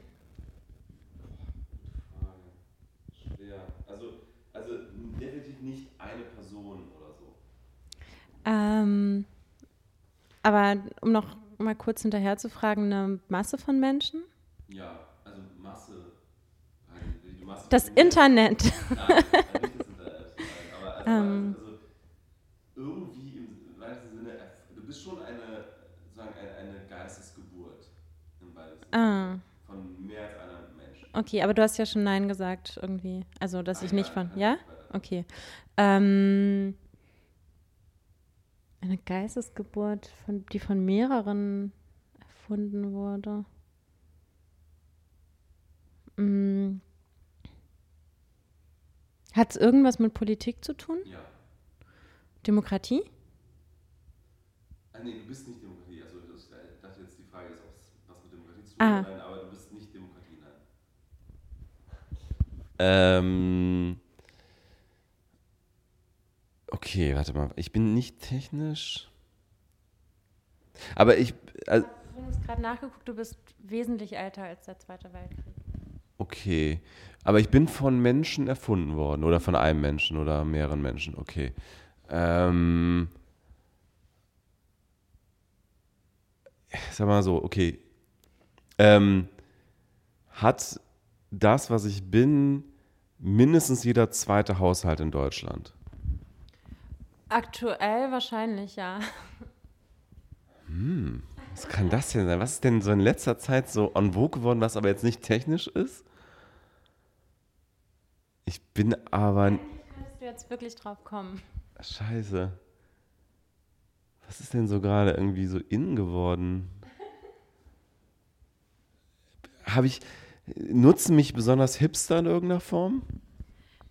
Also ich habe gehört, dass besonders, äh, dass es interessanterweise besonders so Hipster um die 40 sind, die das besonders interessant finden. Aktuell. Boah, ich habe überhaupt keine Ahnung, was gerade Hipster so interessant finden. Aber das ist keine gute Fährte. Also ich glaube, über die Hipster kommst du da nicht drauf. Ich bin aber kein Bartöl. Nein. hm. Ähm, das hat jetzt gar nichts damit zu tun, aber mir ist gerade in deinem Bad aufgefallen, dass auf dem ähm, Duschgel steht for man only. Das finde ich immer so witzig, dass irgendwie. Also das so, ja, das ist natürlich alles Marketingstrategie und so, aber dass es so Seife gibt, die speziell für Frauen, Seife ja, speziell. Das, das, hat meine, das, hat mir meine Mutter geschenkt, weil die irgendeinen so Coupon hatte und es irgendwie umsonst bekam hat, irgendwie sowas. Also ich habe es nicht gekauft. Ähm, wobei ich da auch tatsächlich gar nicht so drauf achte, auf sowas. Ich habe sogar ein Rosenshampoo, was wahrscheinlich eher marketingmäßig an Frauen gerichtet ist. Ähm, nee, also wir kommen total vom Thema, aber es ist tatsächlich auch so, dass ähm, Rasierprodukte für Frauen wesentlich teurer sind, nur weil sie rosa sind. Äh. Obwohl das äh, man teilweise mit einer äh, Rasierklinge für einen Mann genauso gut sich die Beine rasieren kann. Hast du daraus auch Konsequenzen gezogen und kaufst dann die männlichen Rasierprodukte? Ja, die Super Alpha Tarzan, ähm, Super Power irgendwas natürlich. Ja, also das, ich muss ja sagen, da wir jetzt gerade sowieso vom Thema abkommen, bei diesem ganzen Rasierthema, ähm, ich habe ja immer geglaubt, also lange habe ich geglaubt, dieses ganze ähm, Patente, Marketing, bla bla bla ist alles totale Scheiße und äh, Procter Gamble und Wilkinson, die beiden quasi Monopolisten auf dem Rasiermarkt. Jetzt sind wir wieder bei den ähm, Markennamen. Dürfen wir das oder dürfen wir das? Ja, natürlich. Äh, äh, natürlich. Also es geht ja nur darum, was wir nicht dürften, wäre Werbung zu machen, ohne das zu kennzeichnen. Aber ich mache gerade keine Werbung, sondern ich, ich äh, ähm, also ich hatte lange. Es gibt ja auch noch Gillette und was gibt's noch? Nein, es gibt quasi nur diese beiden Hersteller. Also alles, was unter Gillette, Gillette ist Procter Gamble und äh, Wilkinson ist irgendeine andere Firma. Ach, wirklich? Ich wusste gar nicht, dass nur. Das ja, es gibt noch ein paar, es gibt noch, es gibt noch ein paar andere, aber nicht wirklich im Supermarkt. Also die musst du dann, äh, es gibt den One Dollar Shave Club, äh, der wurde aber kürzlich, glaube ich, sogar tatsächlich gekauft von Procter Gamble. Weil das war so eine der wenigen in den USA äh, beheimateten ähm, Konkurrenzprodukte. Den Super, also die Discounter, Supermärkte und so weiter haben diese beiden Hersteller quasi komplett im Griff. Interessant, das äh, wusste ich noch nicht. Und ich habe immer gedacht, dass die halt ähm, da eine unfassbare, also die haben natürlich eine unfassbare Marge, das ist so ein ähnliches Geschäft wie mit Tintenpatronen und so. Also die, die verkaufen ein Produkt, was in der Herstellung fast nichts kostet, zu einem extrem hohen Preis, weil sie halt diese Monopolstellung haben. Und dann habe ich jetzt aber mal so ein paar von diesen, was es doch gibt, ist halt diese, diese No-Name äh, von den Supermärkten selber hergestellten Klingen. Und die sind richtig scheiße. Also das, also das heißt, ich bin am Ende doch wieder bei diesem Powerglade Mach 4 irgendwas 3D sonst was klingen, weil die anderen echt nicht gut sind. Aber egal. Ähm, wo war ich eigentlich mit meinem Gegenstand? Ah, genau, es war irgendwas, was Hipster gerade cool finden. Boah, ey, ich weiß es gerade nicht. Hat es irgendwas mit einem Hobby zu tun, was ich bin? Ähm, nee. Hm. Jetzt bin ich. Naja. ähm, also ich, ich war ja nicht Demokratie, aber bin ich eine politische Institu Institution oder so? Institution nicht. Okay. Ähm, ich habe dir auch schon einige Hints gegeben. Ähm, aber gleich, wenn du wieder, also wenn du wieder dran bist, naja, also ich meine, was, was ich ja eigentlich schon gesagt habe, ist, dass du so eine Art, äh, also Richtung Geistesidee, so, da musst du nochmal ein bisschen überlegen, was es da so gibt. Also Demokratie ist schon nicht komplett daneben auf jeden Fall. Ähm, es ist nur halt konkreter, sag ich mal. Was Konkreteres in der Geschichte. Ähm,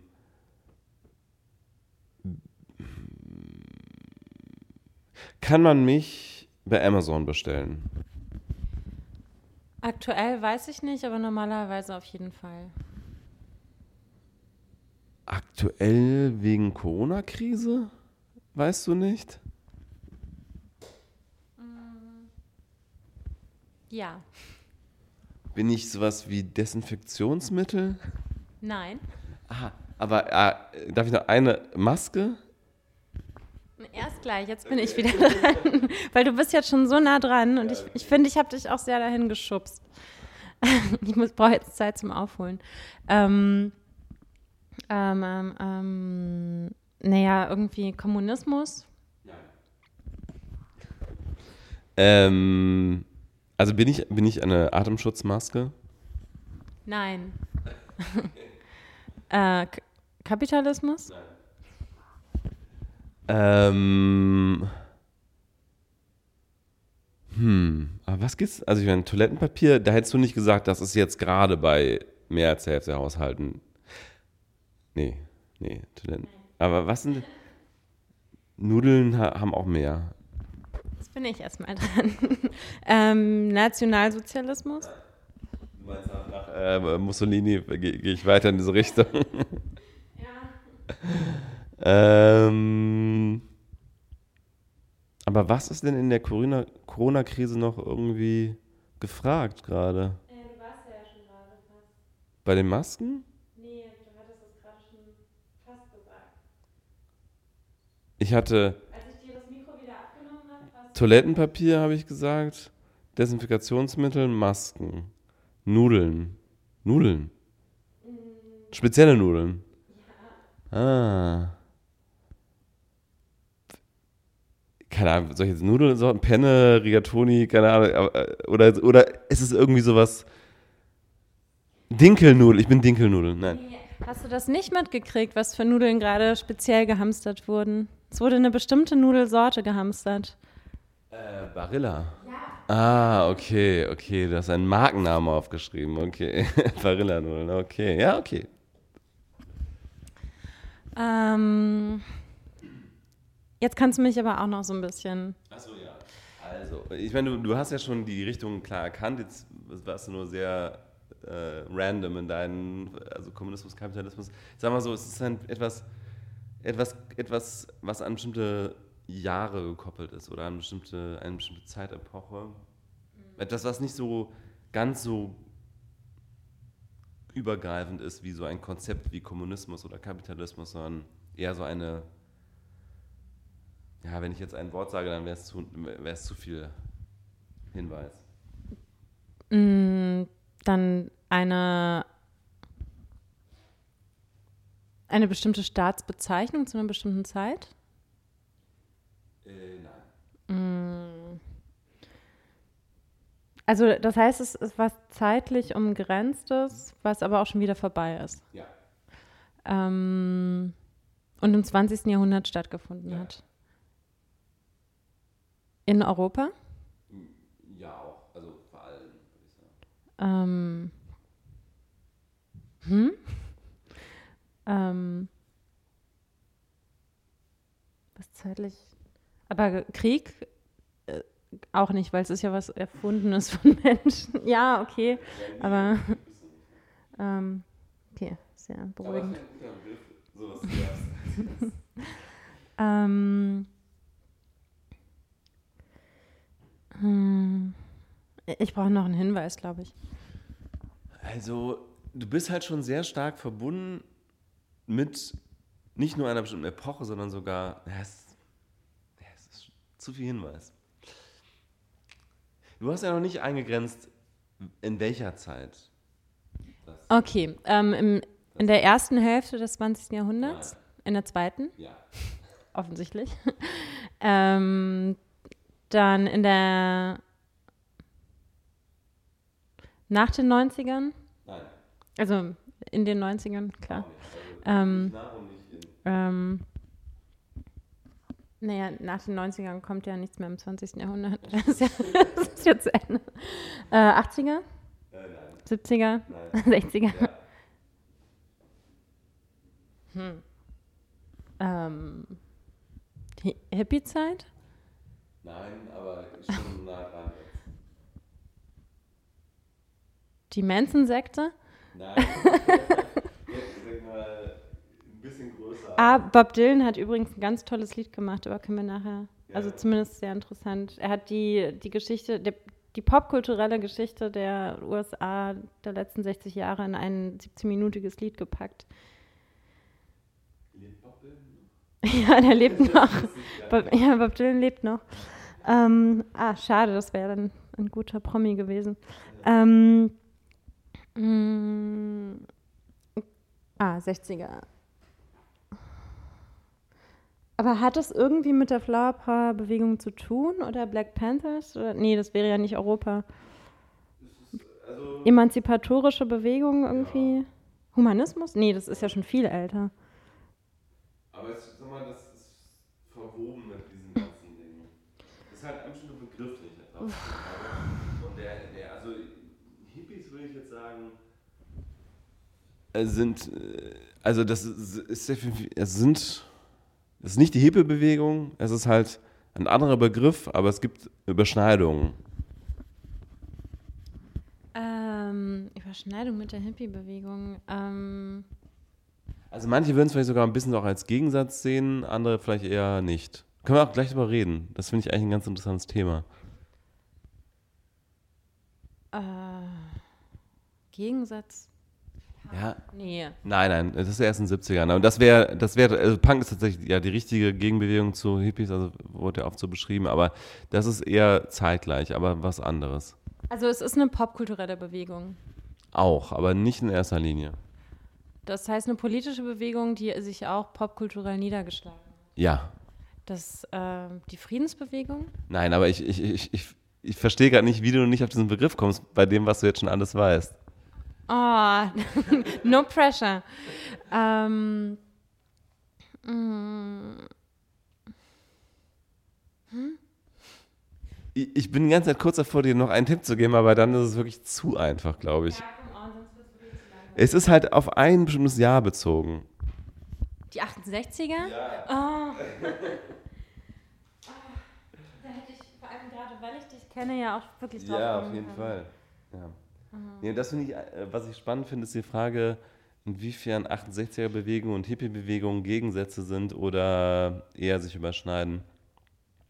Weil ich mal irgendwann den Wikipedia-Artikel zu Hippies gelesen habe und da heißt es, ähm, ich kriege es gar nicht mehr so ganz zusammen, aber ähm, die Hippie-Bewegung war ja in dieser Zeit eigentlich auch eher so eine Art Gegenbewegung gegen diese politisierte äh, Jugend. Also im Sinne von, die 68er wollten die Gesellschaft verändern und die Hippies wollten sich eher von der Gesellschaft entfernen und haben so das innere spirituelle Ich gesucht und so eher so die Selbsterfahrung und sowas. Also eher so das Innengekehrte versus das Außen, nach außen ähm, orientierte politische Handeln. Mm, ja, ich würde auch sagen, das, was wir als 68er verstehen, fand auch viel im im Kreis deutscher Studenten statt.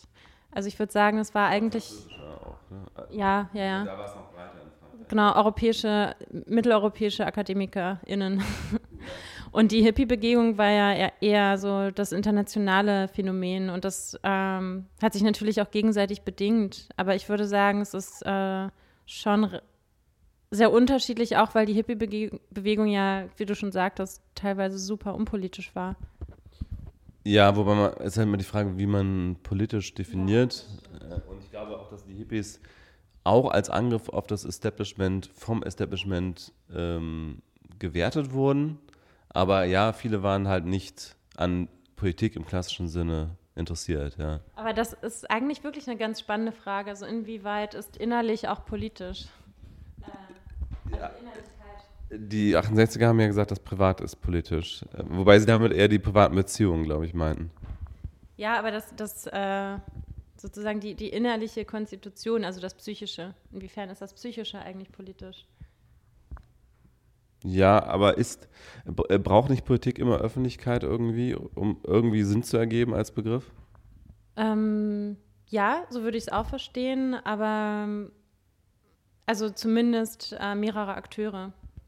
Ähm, aber was, was eben die Hippie-Bewegung ja auch gesucht hat, war die, ähm, die Verbesserung des oder die, die Erleuchtung des Einzelnen zur, zur, und dann in so eine Verbesserung des, des Ganzen in so einem einzigen kollektiven Quantensprung oder so. Ich glaube, das war die Idee. Also der Einzelne wird durch, durch Meditation und, äh, weiß ich nicht, Gewaltfreiheit und also diese ganzen östlichen äh, inspirierten Werte oder, oder Praktiken irgendwie so weit, also erreicht so ein Grad des Bewusstseins, dass man dann irgendwie, wenn man genug Leute so weit hat, das kollektive Bewusstsein mit einem Mal erlöst oder was weiß ich. Ja, viele, also die Hippie-Bewegung geht ja auch in die New Age-Bewegung über irgendwann. Und die haben ja auch immer von dem Wassermann-Zeitalter gequatscht. Also Nein, jetzt sind wir wieder bei Sternzeichen. Ja, aber das ist ja, glaube ich, ein großes, großes Thema gewesen bei den New Age-Leuten. Dann sind wir wirklich fast schon alles gesagt jetzt. Äh, wieso, wieso alles gesagt? Nee, ach, das hatten wir doch. Ach so, weil, weil, äh, weil Jochen Wegner äh, Sternzeichen so scheiße, also genau. den Glaube an Sternzeichen und, so scheiße. Und witzigerweise in fast jeder Ausgabe von Alles gesagt, äh, der Gast dann irgendwann mit seinem Sternzeichen ankam bisher. Ähm, Was ist dein Sternzeichen? Wassermann. Ja? also ich sollte eigentlich wissen, worum es im Wassermann-Zeitalter äh, geht. Okay. Ähm, Aber das war doch, glaube ich, die Idee, dass im Wassermann-Zeitalter es irgendwie so ein Wassermann steht für Veränderung oder irgendwie sowas, ne? Äh, und ja, für, für, Utopie. Ah, okay. Also ähm, irgendwie so Freundschaft aller, aller Völker und aller Menschen und ähm, Liebe und Frieden. Age of Aquarius. Genau. ja, in dem Lied wird ja, es ist ja auch irgendwie, when the moon is in the second house and Venus ah. aligns with Mars and then irgendwie. Okay. Ähm, also irgendwie müssen sich die Planeten nur richtig stellen, dann wird das alles schon. Ja, genau, so eine kollektive geistige Erleuchtung. Also in dem Sinne dann eben doch wieder nicht nur innerlich privat, sondern alle gleichzeitig werden irgendwie erleuchtet oder so. Aber dann ist eben der Einzelne doch wieder wichtig, weil durch die Arbeit des Einzelnen an sich selbst dann auch das Kollektiv sein Bewusstsein erhöht. Also irgendwie dadurch, dass der Einzelne halt nicht vom Kollektiv zu lösen ist, ist, glaube ich, die Idee, ähm, bringt auch die Arbeit am Einzelnen, des Einzelnen an sich selbst irgendwie Verbesserung der Verhältnisse für alle mit sich oder so.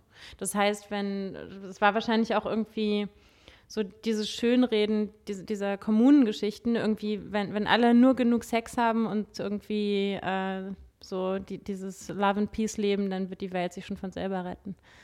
Ja, aber das ist ja auch fast so ein bisschen wie diese uralte Utopia-Idee von Thomas Morris. Also da ging es jetzt nicht um Sex in erster Linie, aber die Leute müssen genug zu fressen haben und dann sind sie schon auch alle gut und werden nicht kriminell und so. Ne? Äh, ja, also ich glaube, das ist nochmal eine andere Idee. Das ist ja eigentlich schon fast, zuerst kommt das Fressen und dann die Moral. Also so oder die Maslow'sche Pyramide ja eigentlich auch fast schon. Also, dass ähm, wenn die Grundbedürfnisse erfüllt sind, dann ist der Mensch gut. Äh, und ich glaube, die Hippie-Bewegung dachte eher, wenn alle ausreichend meditiert haben und irgendwie Love and Peace gelebt haben, dann, ähm, dann ist es soweit oder so. Ja, die sind einfach die Maslow-Pyramide höher geklettert. Also bis hin zu dem, wie heißt das ganz oben, Selbstverwirklichung. Ja, und da das muss man natürlich auch, das ist immer das, das Ding mit den Hippies und den 68ern, das waren natürlich auch größtenteils Kids aus Haushalten, die die Grundbedürfnisse schon geklärt hatten. Also, das, also es gab natürlich auch die Trebegängerbewegung, also so ähm, Kids aus prekären Verhältnissen, die unterwegs waren und irgendwie so aus, aus ihrem Elend geflohen sind und sich da irgendwelchen äh, Gruppen angeschlossen haben. Aber es waren eigentlich vor allem wohlstandsverwöhnte und ziemlich gebildete junge Menschen, die halt irgendwie vielleicht auch das Geld hatten, dann nach Indien zu reisen oder sonst wohin.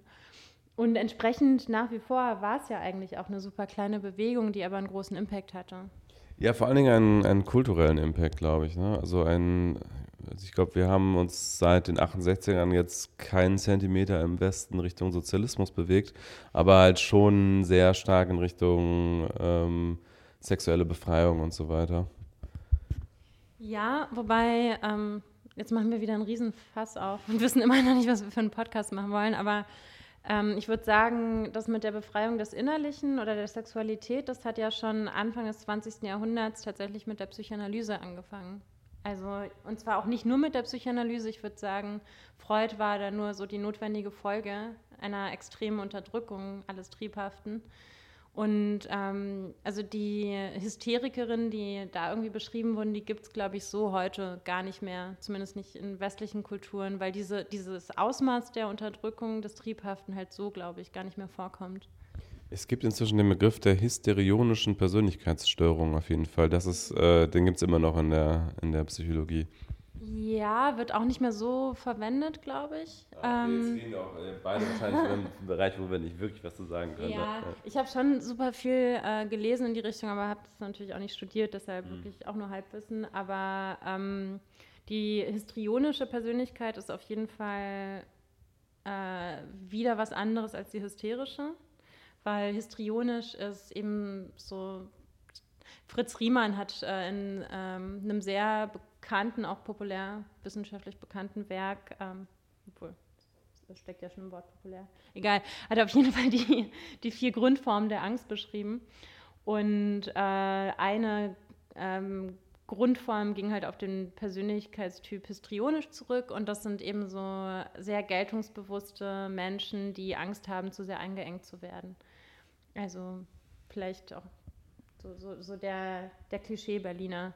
Ich habe mal eine diagnostiziert histrionische Persönlichkeit kennengelernt und ich weiß nicht, ob heute noch jemand als histrionisch. Doch, also, also angeblich, also ich, ich kenne das nicht besonders gut, aber ein Freund von mir hat gesagt, dass ein, ähm, ein äh, Therapeut sie so einklassifiziert hat. Also kann natürlich sein, dass es nicht stimmt, aber so wurde es mir zumindest gesagt.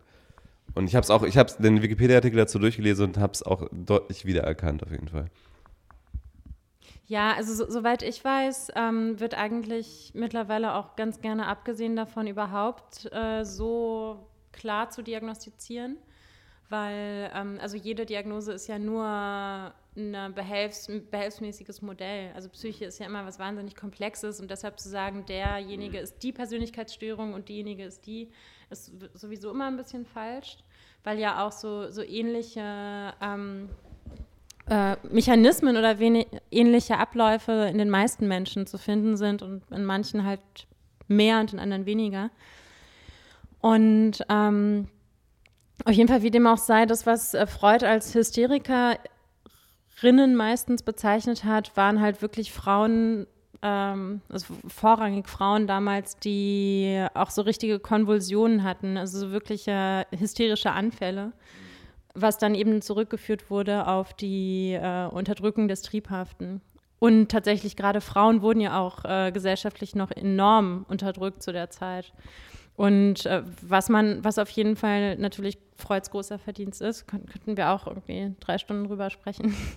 Aber ähm, was ein großer Verdienst ist, ist überhaupt zu sagen, Körper Erscheinungen ähm, körperlicher Leiden können psychisch bedingt sein. Also die Entdeckung der Psychosomatik sozusagen.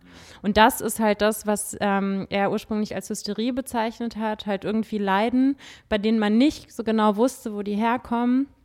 Also irgendwie keine klare körperliche Ursache gefunden hat, unter denen aber ähm, die Patientinnen meistens extrem gelitten haben. Und was eben auch zu relativ extremen Verhaltensweisen geführt hat, bis hin zu solchen Anfällen. Und dieses Histrionische, ähm, genau, das hast du, hast du dir ja durchgelesen, kannst du auch selber. Nee, äh, ich wollte jetzt gar nicht nochmal das vertiefen. Ich wollte nur ganz kurz nachtragen, dass ähm, die histrionische Persönlichkeitsstörung immer noch nach dem aktuellen ICD-10-Katalog der WHO äh, als Persönlichkeitsstörung definiert ist. Also es ist nicht irgendwie was aus der Vergangenheit, sondern das gibt es immer noch im ICD-Katalog der Psychiater und äh, Therapeuten. Ähm, und ja, das ist also generell, glaube ich, einfach ein, eine Persönlichkeitsstörung, äh, bei der Menschen eben zu Überdramatisierung, selbstdarstellerischen Verhalten, egozentrisches Verhalten und so weiter ähm, neigen, manipulativ, theatralisch heißt es hier, extravertiert. Und das ist ja wie in eigentlich fast allen äh, Persönlichkeitsstörungen immer so, dass jeder Mensch äh, immer Anteil davon haben kann und es halt nur ab einem bestimmten Maß dann eben pathologisch wird äh, und das aber immer auf einem bestimmten Spektrum sich alles natürlich abspielt. Ähm, ja, also wie gesagt, ich könnte jetzt wahrscheinlich auch noch stundenlang darüber weiterreden. Du weißt ja, das ist ein Thema, was mich sehr interessiert.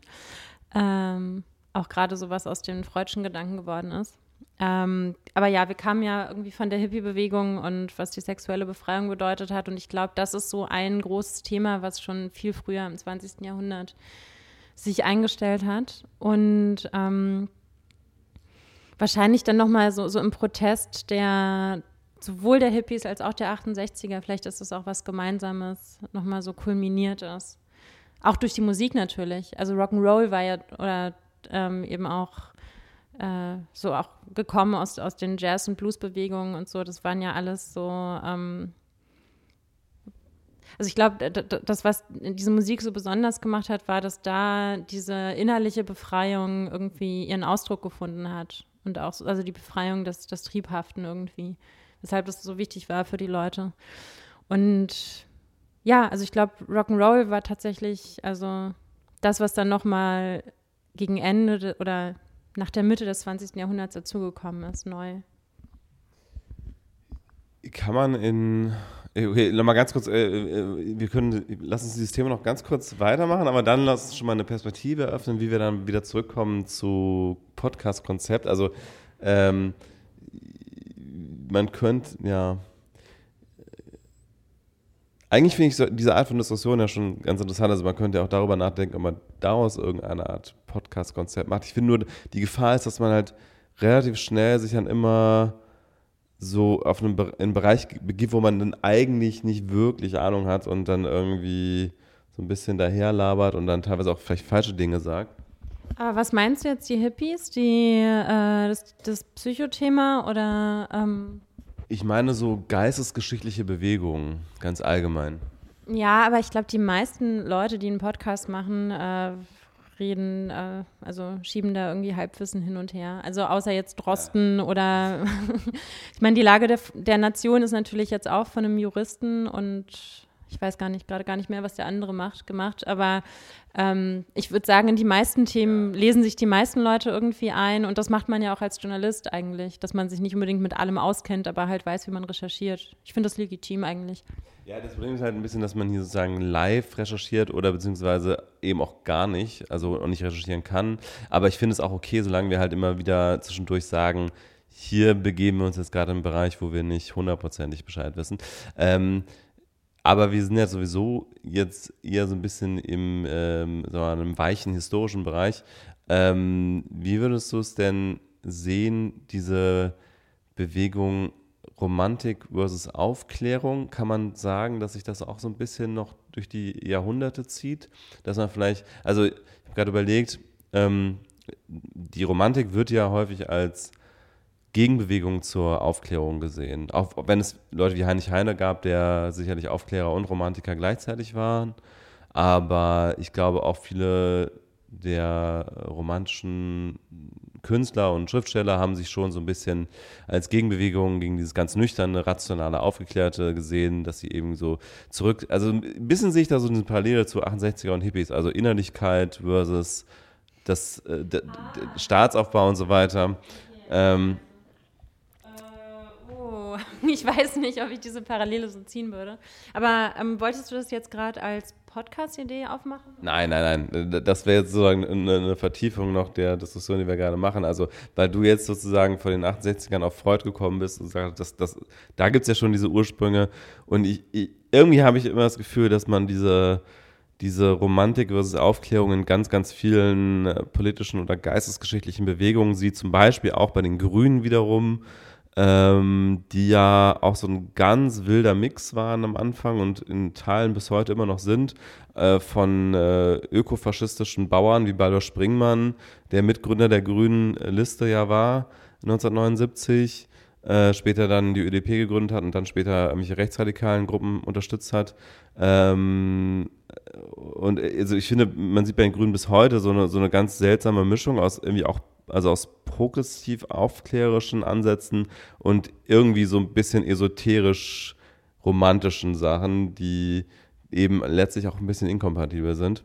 Und deswegen bin ich gerade sozusagen von 68er äh, und Freud auf diesen noch älteren Gegensatz von Romantik und Aufklärung gekommen. Äh, aber du würdest diese Parallele nicht so ziehen.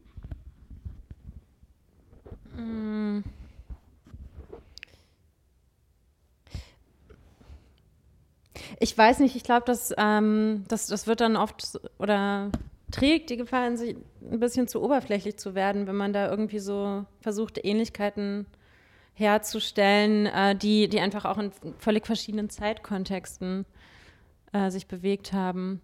Ja, ja, stimmt, ja. Ähm, aber was, was irgendwie bei mir so gerade querschoss, so eigentlich völlig ähm, einfach nur assoziativ, nicht besonders inhaltlich, ähm, die, die New Romantics sind ja dann aus dem Punk hervorgegangen, der wiederum als Gegenbewegung der Hippies äh, zu verstehen sein kann. Und gerade den New, New Romantics wurde ja ähm, eigentlich so eine kapitalistische Ausschlachtung der Punk-Idee vorgeworfen.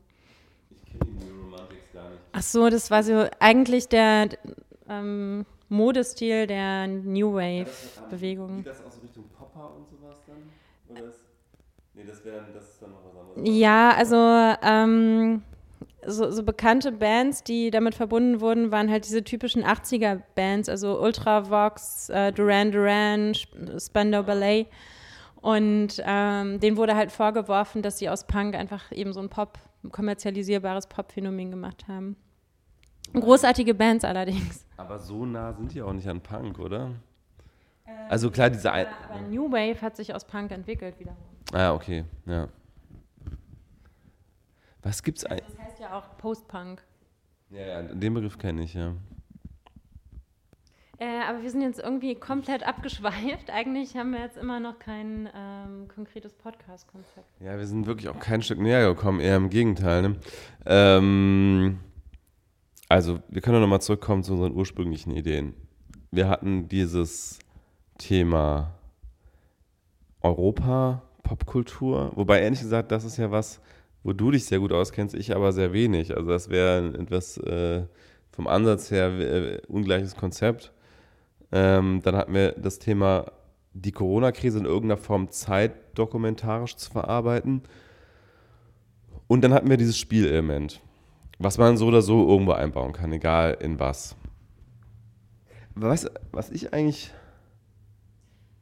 Und ähm, was wir noch gar nicht erwähnt haben, war deine Ursprungsidee äh, mit äh, jedes Mal die Biografie einer historischen Persönlichkeit zu besprechen.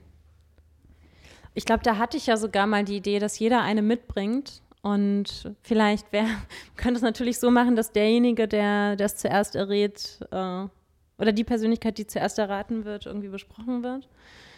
Aber ich glaube, da hattest du den Einwand, dass dann ähm, ja einer viel weniger vorbereitet ist als der andere. Ja, wobei das ja, also ich kann gut sein, dass ich das mal, mal angewendet habe, aber gerade kommt mir das gar nicht so dumm vor, weil das wäre ja dann so eine Art Interview. Also dann wird der eine halt den anderen zu dieser Person befragen. Der eine, der sich vorbereitet hat, wird befragt und dann der andere. Also wir hätten ja zwei Persönlichkeiten. Also es wäre dann also sagen zwei Interviews über zwei Persönlichkeiten und bei jeweils der einen weiß der eine Bescheid und bei der anderen der andere, oder? Vielleicht kann man es ja auch so machen, dass man am Anfang einfach so ein bisschen Labercast macht. Jetzt mit Späti oder ohne, aber dass man halt irgendwie schon mal kurz drauf eingeht, was ist so passiert in letzter Zeit und dann irgendwann anfängt mit den mitgebrachten Figuren. Ja, oder halt das, was wir sowieso immer gut können, nämlich abschweifen. Also, dass wir mit den Personen zwar irgendwie einsteigen, aber dann halt über Gott und die Welt irgendwann reden. Ja, wobei das ja dann kein Interview, dann ist es ja doch wieder ein Talk eigentlich. Das geht ja ineinander über, also, oder? Also, ich glaube, das, das muss nicht so, so streng vom Format her sein. Wir machen ja kein Radio, sondern ähm, das können wir eigentlich genauso anlegen, als wir sagen, okay, wir fangen an mit einem Interview über diese Persönlichkeit und das geht über in ein Gespräch und irgendwann schweifen wir ab. Ja, ähm, aber dann also, würde ich sagen, sollte es wirklich nicht so sein, dass nur eine Person eben irgendwas erzählt äh, von, der, von der jeweiligen, von der historischen Persönlichkeit, sondern dass auch der Fragende sozusagen äh, erzählen kann, was, was du oder ich ähm, schon weiß. Okay, okay, das war jetzt wahnsinnig kompliziert ausgedrückt. Also nochmal ein einfach, ähm, äh, es ist, ich würde sagen, es darf dann halt kein ähm, normales Interview sein. Zum Beispiel, ich interview dich jetzt über Thomas Gottschalk oder so, sondern ähm, ich darf auch erzählen, was ich über Thomas Gottschalk weiß. Ach so, ja, ja, also klar, sowieso würde ich sagen, wir müssen hier keine strengen Regeln auferlegen, also äh, klar. Aber das finde ich ja eigentlich ein ganz gutes Konzept. Also nochmal ganz kurz zusammengefasst. Jeder von uns äh, überlegt sich eine historische oder auch nicht historische, also doch eine historische Person oder wollen wir es eingrenzen auf historisch, okay. Ähm, eigentlich, von mir aus können wir auch, weiß ich nicht, popkulturelle Phänomene oder. Ja, aber jemand wie David Bowie wäre ja im Grunde auch schon eine historische. Also historische meine ich jetzt nicht im Sinne von, was im Geschichtsunterricht in der Schule gelehrt wird. Okay, aber muss nicht tot sein. Also wenn jemand Bob Dylan nehmen möchte, dann. ja, also Scheintod geht auch, ja. äh, ähm, wir müssen irgendwann nochmal über das, dieses Lied reden, ähm, das ja. Bob Dylan jetzt gemacht hat. Aber vielleicht solltest du es dir auch vorher noch einmal anhören. Kann ich gerne gleich machen. Ich habe hab auch gerade das Gefühl, dass wir tatsächlich ziemlich unv äh, unverhofft gerade sehr nah an den Punkt gekommen sind, wo wir ein Konzept haben. Ja. Äh, also ich fasse nochmal zusammen. Jeder von uns überlegt sich eine Figur im Vorhinein, bereitet sich vor auf diese Figur, liest sich ein und, also Figur, ne, Figur ist Quatsch, äh, Persönlichkeit. Ähm, dann machen wir das Spiel am Anfang der andere versucht jeweils auf diese Person zu kommen. Sobald eine der beiden Personen erraten ist, beginnt sozusagen der Teil über diese Person zu sprechen. Natürlich erstmal im Hauptredeanteil desjenigen, der sich vorbereitet hat. Der andere bringt aber auch natürlich sein Wissen oder Halbwissen mit ein. Und wir schweifen ab oder auch nicht, je nachdem, wie sich das Gespräch so ergibt. Und wie kommen wir jetzt zu der anderen persönlich? Und dann müssen wir, irgendwann müssen wir dann sagen, okay, jetzt haben wir genug über diese Person geredet, jetzt musst du weiter raten, also der das noch nicht erraten hat, bis die, der andere es erraten hat und dann reden wir noch über diese Person, oder? Mm, ja. oder? Oder, oder, nee, nee, nee, oder, oder der, die Person, die nicht erraten wurde, muss dann, genau, muss dann im nächsten nochmal ja, auftreten. Besser, ich, sonst, sonst wäre das, glaube ich, zu, zu viel in einem Podcast. Zwei Personen. Ja, und, und irgendwie hatte dann auch der, das Spiel nicht mehr so wirklich Sinn, weil dann kommen ja eh beide dran. Ja, genau. Aber dann ist natürlich so, wenn man jetzt unbedingt über seine Person reden möchte, muss man sich ja schlecht anstellen beim Spiel, ne? Ja, stimmt. Das heißt, vielleicht sollte man, so, sollte es so sein, dass äh, wir müssen einen Anreiz schaffen, gut zu spielen. Also dass, hm. Ja, und beim nächsten Mal gibt es ja dann kein Spiel, weil dann ist ja klar, was dran kommt. Nee, dann hat die andere Person auch wieder jemand Neuen. Okay, dann gibt es in gewisser Maßen sogar einen Anreiz, gut zu spielen, nämlich, dass man sich möglichst wenig vorbereiten muss. Also, also für mich wäre das ein Anreiz. Ich bin ziemlich faul. Ich bin eigentlich immer froh, wenn es dann um die andere Person geht und dass ich beim nächsten Mal mich nicht neu vorbereiten muss. Wäre für mich jetzt ein Anreiz. Ich weiß nicht, wie das bei dir ist. Ich glaube, du denkst da viel manipulativer als ich gerade. Weil, äh, hm. Ich glaube, ich, ich wäre gar nicht auf die Idee gekommen, irgendwie dann anders zu spielen.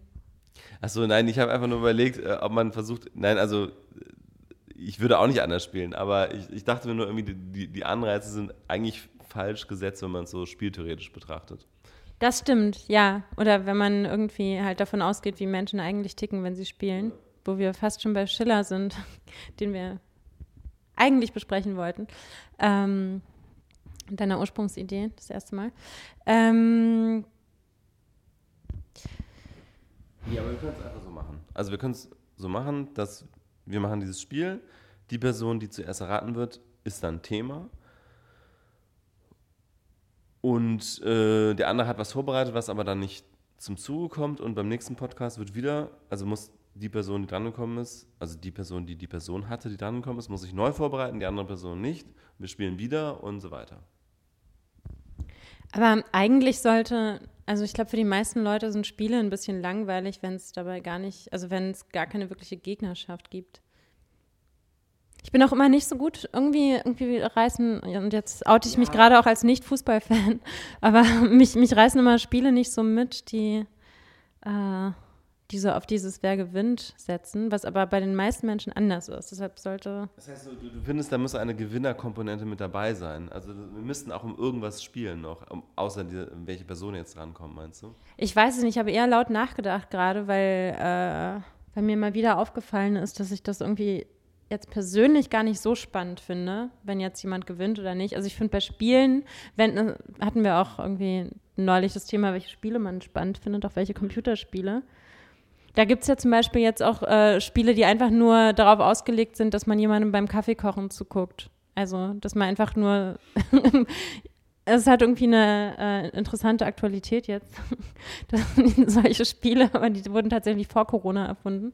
Also es gibt ja so äh, Spiele ohne jegliches Gewinnelement und es gibt Spiele, wo es nur darum geht. Und ja, ich glaube. Kooperative Spiele. Ja. Also ich mag ja auch, also wenn es um Brettspiele geht, also was ich überhaupt nicht mag, ist strategische äh, Wer gewinnt Spiele, das hasse ich, auch Kartenspiele.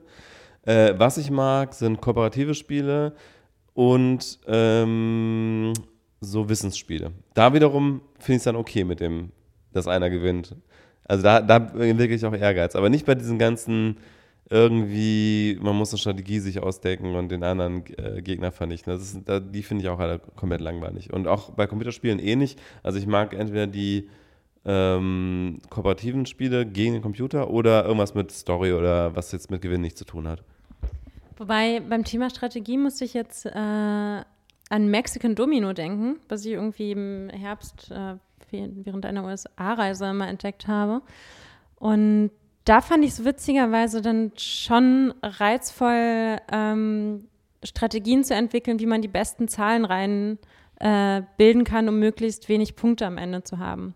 Also das ist halt das Ding, man muss irgendwie seine Zahlen halt, das ist ja bei den meisten äh, Spielen mit Augen so, als bei den meisten Domino-Spielen auch, irgendwie seine, seine Punkte möglichst schnell wegkriegen oder halt einfach alle Karten.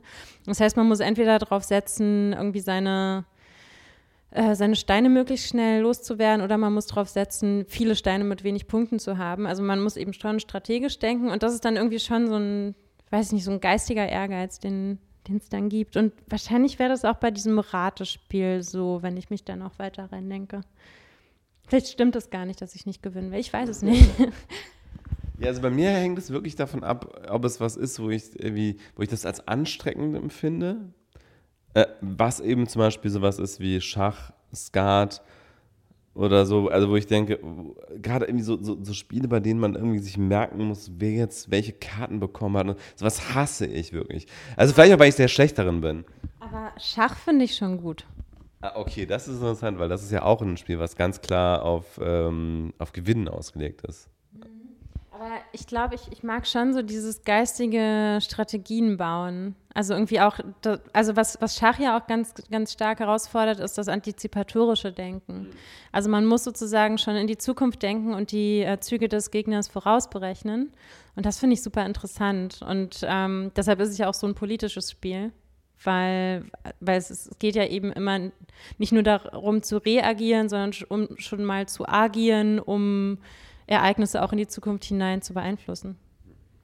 Aber vielleicht gehen wir nochmal ganz kurz zurück zu dem Podcast-Konzept. Also die Frage für dich ist jetzt gerade, wollen wir das Spielelement drin haben oder nicht? Weil du dir nicht sicher bist, ob äh, du das reizvoll findest überhaupt.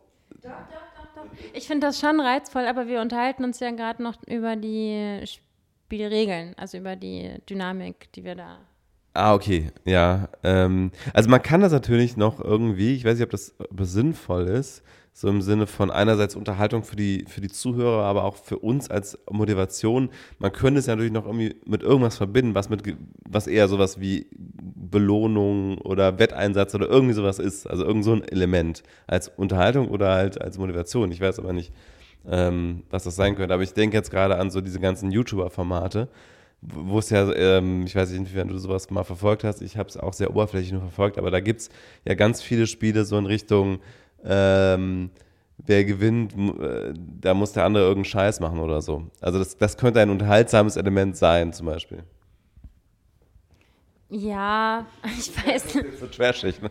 Nee, nee, gar nicht, aber ich, ich weiß nicht, weiß ja auch gar nicht, ob wir so die Typen dafür sind, müsste man rausfinden. Ähm, aber ich, ich weiß auch nicht, wie gut es im Podcast kommt. Ich glaube, das ist irgendwie cooler, wenn es ein visuelles Medium ist. Das stimmt, ja. Ich habe jetzt gerade tatsächlich äh, irgendwie an Singen gedacht, aber das ist, äh, aber das ist ja nicht wirklich eine Bestrafung. Ähm, nee, das, nee, das. Hm. Ach, vielleicht, ja, vielleicht ist, das, ist dieses Spielelement auch gar nicht so wichtig. Ja, genau, also äh, genau, das ist ja einfach nur eine, eine Auflockerung zum Einstieg, um eben auch ähm, am Ende dann eine dieser Personen äh, raus als das Gesprächsthema. Ja, und man fragt sich dann natürlich bis zur nächsten Sendung noch, wer war die andere? Ja, genau. Stimmt, und es gibt ja schon Hinweise darauf, wer die andere Person war glaube, ich weiß gar nicht, ob man dich immer noch hört, wenn du mir schon das Mikro hinhältst oder. also, also wenn. Genau, wenn, wenn ihr jetzt irgendwie immer so einen so Loop hattet bei unserer Stimmen, weil wir uns die Mikros hin und her gereicht haben, uh, sorry. Ja, das machen wir. Ja, ich weiß nicht, wie, wie sehr das die Umgebungsgeräusche ausblendet. Aber ähm, zum Thema Cliffhanger noch. Ich wollte ja noch verraten, was der Titel meiner Europasendung sein sollte. Ach so, das wolltest du jetzt tatsächlich verraten, weil wir jetzt quasi schon entschieden haben, dass wir das Konzept nicht machen? Mm, ja, habe ich jetzt so verstanden, oder? Oder sollen wir es trotzdem so nennen? nee, es würde jetzt nicht passen tatsächlich, ja, würde ich sagen, oder? Kann man das irgendwie dahin biegen? Aber wir können mal über den Namen reden. Also wir können erstmal über den Namen reden und dann können wir nur über den Namen reden, den wir dann wirklich nehmen. Also soll ich ihn einfach jetzt soll ich das Geheimnis um einen ähm, wahrscheinlich nie zu verwirklichenden Podcast lüften. Ähm, ja, der nicht verwirklichte oder wahrscheinlich nicht verwirklichte Podcast über europäische Popkultur hätte äh, Blue at Heart heißen sollen. Genau, mit der äh, Doppeldeutigkeit, äh, dass, ähm, dass es eben auch, also Blue ja auch sowas wie äh, einsam, aber auch traurig und sowas, glaube ich, heißt, ne? Oder? Ja. Also Blue würde ich am ehesten mit Melancholie verbinden. Also ich würde sagen, natürlich ist man melancholisch, wenn man einsam und traurig ist, aber man kann ja auch melancholisch einfach so mal an einem Regentag sein oder so. Ich und ich glaube, es wurde auch mal eher mit Nachdenklichkeit verbunden. Also ich würde es gar nicht so depressiv ähm, unbedingt konnotieren. Ähm, aber natürlich äh, so, wenn es um die Emotionalität der EU geht, dachte ich äh, natürlich an die Farbe Blau als Farbe, ähm, ja, der, des EU-Gefühls, des Europagefühls. Übrigens ähm, witzig, äh, dass du eine Europaflagge vom Balkon wehen hast, jetzt gerade. ähm, was ja auch tatsächlich letztes Jahr zu so einem Popkultur-Ding wurde. Also es haben ja irgendwie alle möglichen Leute Hoodies mit äh, dem Sternenbanner getragen. Ja, und ich bin mir inzwischen gar nicht mehr so sicher, ob ich das, ob ich da noch so hinterstehe. Also die Flagge hängt da immer noch, aber ähm, könnten wir jetzt auch noch mal ganz kurze Diskussion aufmachen über, über die Frage über EU und Europa. Ähm, oder auch nicht. Wir können es auch, äh, auch lassen. Vielleicht kommen wir ja da als Umweg mal drauf. Ähm, bei irgendeiner der Podcasts. Ähm, aber wir haben noch nicht den Namen für den Podcast. Das stimmt. Und wenn jemand einen ähm, EU-Podcast über Popkultur machen will und diesen Namen nutzen möchte, kann er sich ja einfach mal melden. Ich weiß jetzt nicht wie, aber kann man, kann man irgendwie, nee, man kann bei Spotify keine Kommentare hinterlassen. Ich möchte jetzt auch nicht. Okay, der hinterlässt einfach bei Soundcloud seine E-Mail-Adresse.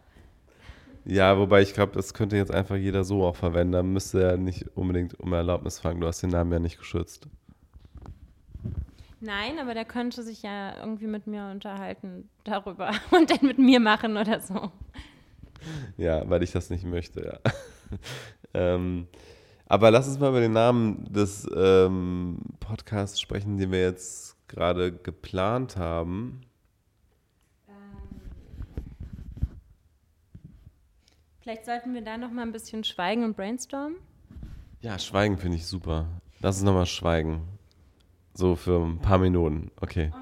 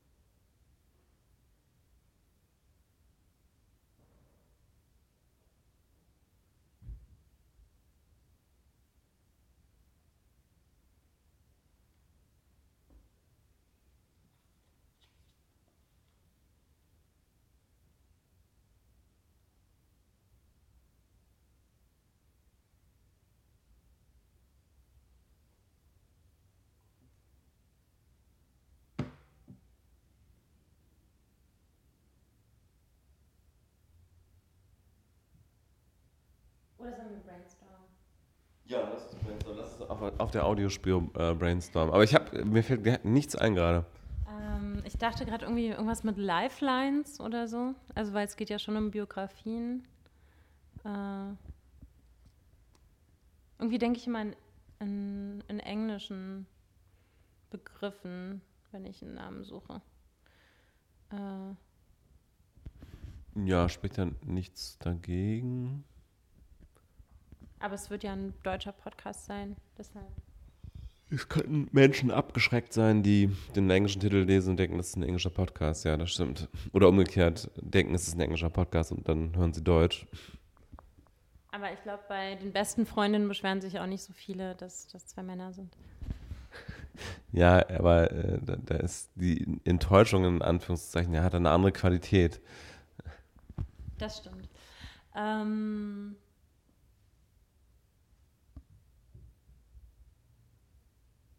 Vielleicht sollten wir, sollten wir das einfach ähm vertagen auf nach diesem Podcast auf die auf ja, ja setzt unter Druck, weil man natürlich doch die ganze Zeit denkt, man muss irgendwas sagen. Ja. Dann können wir an dieser Stelle diese Aufnahme beenden, oder? Ja, ich denke schon. Und wer, wer, noch ein bisschen Schweigen sich anhören will, kann das ja einfach im Loop machen und sich einfach den Schweigeabschnitt mehrmals hintereinander schneiden oder so. Man könnte das äh, da ein Geschäftsmodell daraus machen, so Schweige-Podcast. Das, das gibt es doch bestimmt schon längst. Ja, wahrscheinlich. Wie heißt das, dieses FSMR oder so? Ja, das ist was anderes. Also wenn man so einfach nur Geräusche hört? Ja, also das sind irgendwie diese, diese Geräusche oder auch ähm, ja, irgendwie ich glaube, es ist auch mit Bildern verknüpft, aber irgendwie, dass, dass man so, so Gänsehaut verspürt. Ne? Also, also manche Leute verspüren so Gänsehaut, wenn, wenn sie bestimmte Geräusche hören. Und das ist aber auch schon ein ganz langer YouTube-Trend. Genau, aber das ist doch auch so was, also wenn wir jetzt schweigen, dann hört man ja trotzdem irgendwie noch Hintergrundgeräusche. Ja, das stimmt. Sch Schweigen in Dosen. In Dosen. ähm, die interessanterweise nicht gehamstert werden, nicht besonders. Also sehr. Das stimmt. Darüber können wir noch ganz kurz sprechen als Laberthema, was gehamstert wird. Ähm, Wollen wir das wirklich? Ja, bestimmt wurde schon sehr viel darüber. Aber zumindest eine Sache habe ich wirklich nicht verstanden. Also, meine, wir brauchen nicht über Toilettenpapier reden, aber Zahnpasta ist mir aufgefallen, war ganz oft ausverkauft. Ja. Okay. Aber ich weiß auch nicht warum und müssen es auch nicht vertiefen. Okay.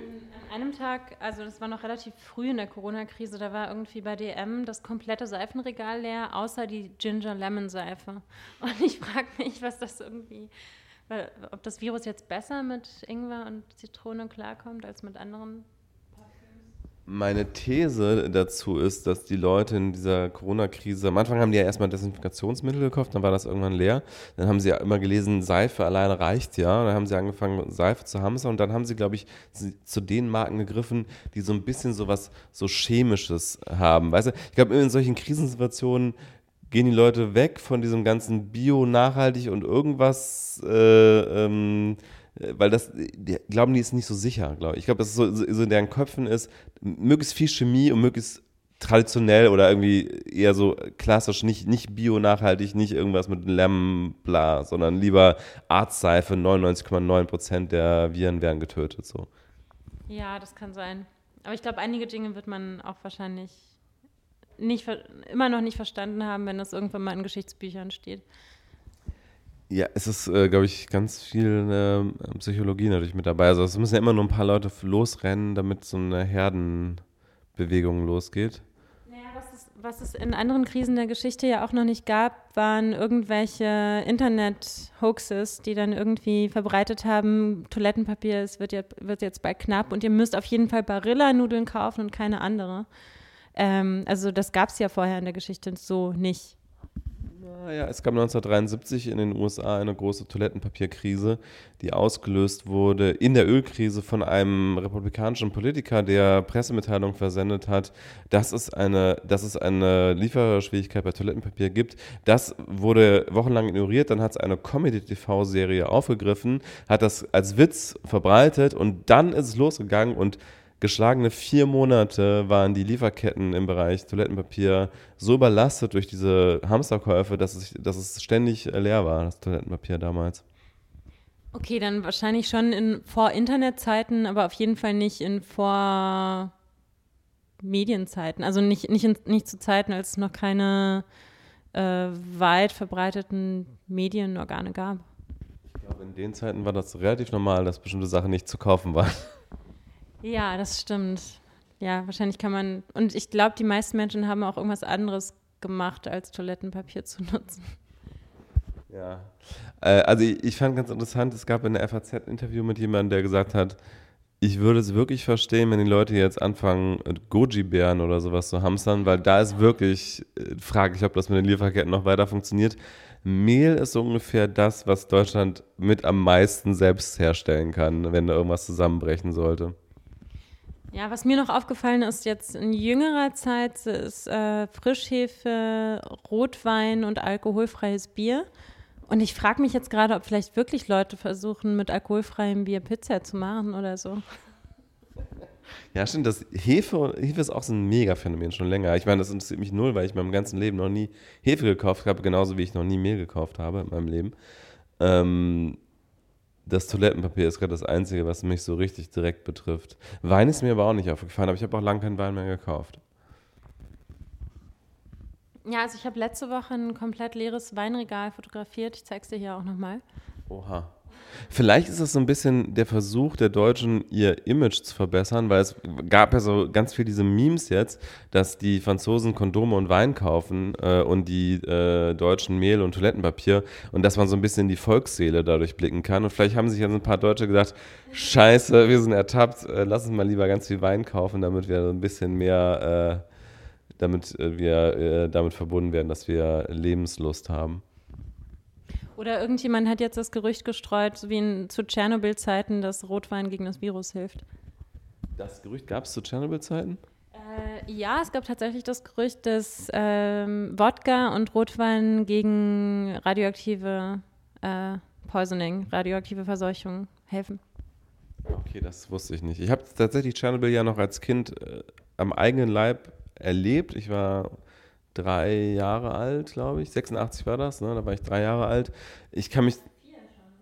Ich bin im, am 28. Dezember 1982 geboren, also das heißt, äh, nur die letzten Tage des Jahres 1986 war ich dann vier, den größten Teil des Jahres war ich drei oder in meinem vierten Lebensjahr. Und ich erinnere mich aber trotzdem noch so ganz schema vorbei. Man kann immer nicht so ganz genau trennen, was ist jetzt irgendwie Erzählung und was ist das, wo man sich wirklich primär erinnert. Aber ich meine mich noch erinnern. Also eine Sache, an die ich mich auf jeden Fall noch erinnere, ist, dass ich äh, keine Milch, keine frische Milch trinken durfte, was ich damals sehr, sehr viel getan habe. Und es dann nur Haarmilch gab und äh, Haarmilch äh, schrecklich schmeckte für mich. Ja, auf jeden Fall. Ähm glaube ich schon, dass, äh, dass so Gerüchte sich auf jeden Fall stärker auswirken in Ausnahmesituationen heute als früher. Also einfach, weil sie schn äh, schneller verbreitet werden. Ja, aber findest du nicht auch, dass gerade ähm, die Menschheit an sich oder die Zivilisation, die Gesellschaft sich erstaunlich vernünftig verhält in dieser größten Krise seit dem Zweiten Weltkrieg? Also ich meine, ja, es gibt Hamsterkäufe, es gab auch mal irgendwelche Nachrichten, dass irgendwelche Leute sich um irgendwelches Mehl gestritten haben. Aber wenn du jetzt mal in irgendeinen 0815 Katastrophenfilm schaust, da gäbe es jetzt schon bei diesem Zustand äh, überall Plünderungen und äh, Riots und so weiter. Ich weiß nicht, ich glaube, wir sind ja tatsächlich immer noch erst am Anfang. Und ähm, ja, also vielleicht ist in Europa, Italien und Spanien sind vielleicht die krassesten Beispiele aus äh, China wissen wir ja nicht, ähm, wie sich die Leute verhalten hätten, wenn es nicht so große Restriktionen gäbe. Also da sind jetzt schon noch ein paar Leute verschwunden, die sich irgendwie äh, so geäußert haben, wie das der, den ähm, Autoritäten nicht gefallen hat. Und dieser eine Arzt, der ja auch so zur Symbolfigur geworden ist, weil er irgendwie dann selbst gestorben ist an dem Virus und eigentlich schon viel früher darauf aufmerksam machen wollte, ähm, ja, hat ja auch so irgendwie euphemistisch gesagt einige Probleme. Ähm, ja, und ja, ja, nee, aber worauf ich hinaus will, ist, da, da wissen wir nicht, ob wirklich die Leute vernünftig waren oder ob die einfach so stark unterdrückt wurden. Ähm, in Italien und Spanien würde ich sagen, sind die Leute schon außerordentlich vernünftig. Also irgendwie also wir kriegen es ja jetzt natürlich auch nur medial vermittelt mit. Also ich habe zwar ein paar Freunde noch in Italien und Familie, aber ähm, und von denen weiß ich, dass, es einfach sehr belastend ist, äh, die Situation. Aber dass, dass man sich halt weitestgehend natürlich auch ähm, gar keine Wahl hat, sich irgendwie anders zu verhalten. Ich glaube, das ist halt auch das Ding aktuell, ähm, weshalb die Leute auch relativ ruhig bleiben. Der, der Feind ist halt unsichtbar. Und ähm, egal welcher Weltanschauung man angehört, hatte man zumindest zu Beginn äh, den gleichen Feind. Ich glaube, so langsam gibt es halt Verschwörungstheoretiker und vor allem, was ich auch super interessant finde, ähm, ich weiß aber nicht, ob wir das heute besprechen wollen, dieser, äh, dieser Streit zwischen der utilitaristischen Position, so von wegen, nee, wir müssen einfach das ähm, Leben jetzt weiterlaufen lassen wie vorher und halt die Tode aushalten und, ähm, und die, die ähm, humanistische Position, die halt sagt, nee, man kann ein Leben nicht gegen das andere aufwiegen und um möglichst viele zu schützen, müssen wir halt jetzt das in Kauf nehmen. Also ich glaube, das ist so langsam das, was irgendwie so ein bisschen an Brisanz gewinnt. Aber ansonsten haben die Leute ja auch gar nicht so viel, ähm, äh, weiß ich nicht. Also auch, auch hier, also es war jetzt irgendwie sehr viel laut nachgedacht, aber sowohl in China als auch hier was soll man denn auch machen? Wogegen soll man denn rebellieren? Nein, man kann immer plündern. Also, ähm, also, ähm, aber gut. Äh, ah, das meinst du unvernünftig. Ja, oder, oder man kann irrationale Dinge glauben, verbreiten. Das wird natürlich auch getan, aber in einem viel geringeren Umfang, als ich es erwartet hätte, glaube ich. Ähm, noch ganz kurz zu deiner, äh, zu diesem Gegensatz utilitaristisch-humanistisch würde ich jetzt aber nicht sagen, dass die utilitaristische Position dazu automatisch ist, lass es das weiterlaufen und verbreiten. Äh, also Utilitarismus heißt ja größtmöglichst, äh, Glück für die größtmöglichste Zahl und da würde ich sagen, muss man aus einer utilitaristischen Perspektive auch sagen, äh, lass uns ähm, die wirtschaftlichen Einbußen in Kauf nehmen und dafür das Gesundheitssystem retten. Ähm, also ich habe jetzt halt tatsächlich schon mehrere Argumentationen mit angehört und das wird auch von, von einigen äh, deutschen Gegenwartsphilosophinnen, um es mal zu umgrenzen, gerade ziemlich reflektiert. Ähm, also diese, dieses Weltanschauliche. Ähm, dass halt schon so viele, oder was eben als Utilitarismus bezeichnet wird aktuell, äh, in, in, dieser Debatte ist halt schon die Haltung, ähm, letztlich ist es doch für die größere Zahl an Menschen besser, wenn die Wirtschaft weiter so funktioniert wie vorher, weil sonst gibt es ja existenzielle Probleme. Und ähm, dass eben davon ausgegangen wird, dass halt sowieso in Anführungsstrichen, was ich halt wahnsinnig brutal finde selber als Denkweise, rein menschlich gesehen, aber was da halt argumentiert wird, ist, ja, irgendwie die, die Alten, die dann massig sterben, tragen ja eh nichts mehr bei zur Volkswirtschaft so ungefähr. Und ähm, das müssen wir dann halt einfach aushalten, wenn das passiert. Also ich, ich, ich, ich bringe es nicht fertig, so zu denken, aber es gibt halt Menschen, die gerade so argumentieren. Und das wird dann, glaube ich, aus der Warte heraus utilitaristisch betrachtet, dass man dann sagt, ähm, ja, letztlich ist die Zahl derer, die davon profitieren, wenn die Wirtschaft so weiterläuft wie bisher, größer als die Zahl, die dann, also als, als die äh, größere Zahl der Toten, die es dann vielleicht gibt ist nur, glaube ich, äh, selbst wenn man dieser Logik folgt, trotzdem falsch, weil in dem Moment, in dem wir es laufen lassen würden jetzt gerade, würde auch ein ganz erheblicher Teil von Jüngeren sterben. Weil in dem Moment, also es ist ja so, die schweren Verläufe ähm, gibt es zwar etwas häufiger bei den Älteren und bei den mit Vorerkrankungen, aber es gibt auch viele schwere Verläufe bei Jüngeren. Es ist nur so, dass sie fast immer überleben, wenn sie die medizinische Versorgung bekommen. Wenn sie aber keine medizinische Versorgung bekommen und bearbeitet werden müssen, und es müssen auch unter den jüngeren Betroffenen ein Anteil von, ich weiß nicht genau, aber es ist, glaube ich, eine einstellige Prozentzahl, die müssen auch bearbeitet werden irgendwann im Laufe dieser Krankheit. Und wenn die nicht bearbeitet werden, äh, dann sterben sie in vielen, vielen Fällen. Ähm, und deswegen, in dem Moment, wo wir es wirklich laufen lassen, sind auch viele Jüngere in China gestorben. Ähm, es sind jetzt auch immer wieder sogar mit medizinischer Versorgung äh, Jüngere gestorben. Aber auch der Anteil von Jüngeren und Gesunden oder ohne Vorerkrankungen, äh, die sterben, würde enorm steigen in dem Moment, wo wir die Kapazitäten des Gesundheitssystems sprengen. In Italien sind nur vor allen Dingen auch deshalb so wenig Junge noch gestorben, weil halt die Triage in Italien ähm, mit dieser Formel äh, gemacht wird, wie viele qualitativ äh, gute Lebensjahre hat die Person noch vor sich. Das ist übrigens ein anderes System als in Deutschland. In Deutschland gibt es, diese, gibt es auch Triage natürlich, aber nach anderen Kriterien, nämlich einfach nur nach, wer es am nötigsten hat, wird versorgt, unabhängig vom Alter oder Vorerkrankungen. Das heißt, gerade in Deutschland würden unfassbar viele junge Menschen sterben, in dem Moment auch, wo, äh, in dem Moment, wo das Gesundheitssystem an seine Grenzen kommt. Ähm, ja, also vielleicht nur noch ganz kurz, weil das ist irgendwie so ein Teil der Corona-Debatte, den ich wirklich sehr interessant finde und wo, wo ich auch am meisten Kontroversen aus so in meinem Umfeld schon erlebt habe. Und ich glaube, da würde ich mich auch gerne noch mal ein bisschen mehr einlesen, weil was ich jetzt auch immer viel als Gegenwind bekommen habe, so seitens dieser eben jetzt mal utilitaristisch zu nennenden Position, äh, ist, ja, aber der Prozentsatz der Jungen, die dann sterben, ist ja trotzdem total klein. Also sozusagen. Also, ziemlich sicher, ist ziemlich sicher Unsinn. In dem Moment, in dem die äh, Grenzen des, äh, des Gesundheitssystems gesprengt würden und gerade in Deutschland, wie gesagt, mit diesem anderen Triage-System, ich weiß nicht, ob die es jetzt am Ende entscheiden immer noch wahrscheinlich die Ärzte und Ärztinnen vor Ort, wen sie jetzt versorgen, unter welchen Bedingungen und vielleicht lassen die auch sowas mit einfließen, ist alles Mutmaßung.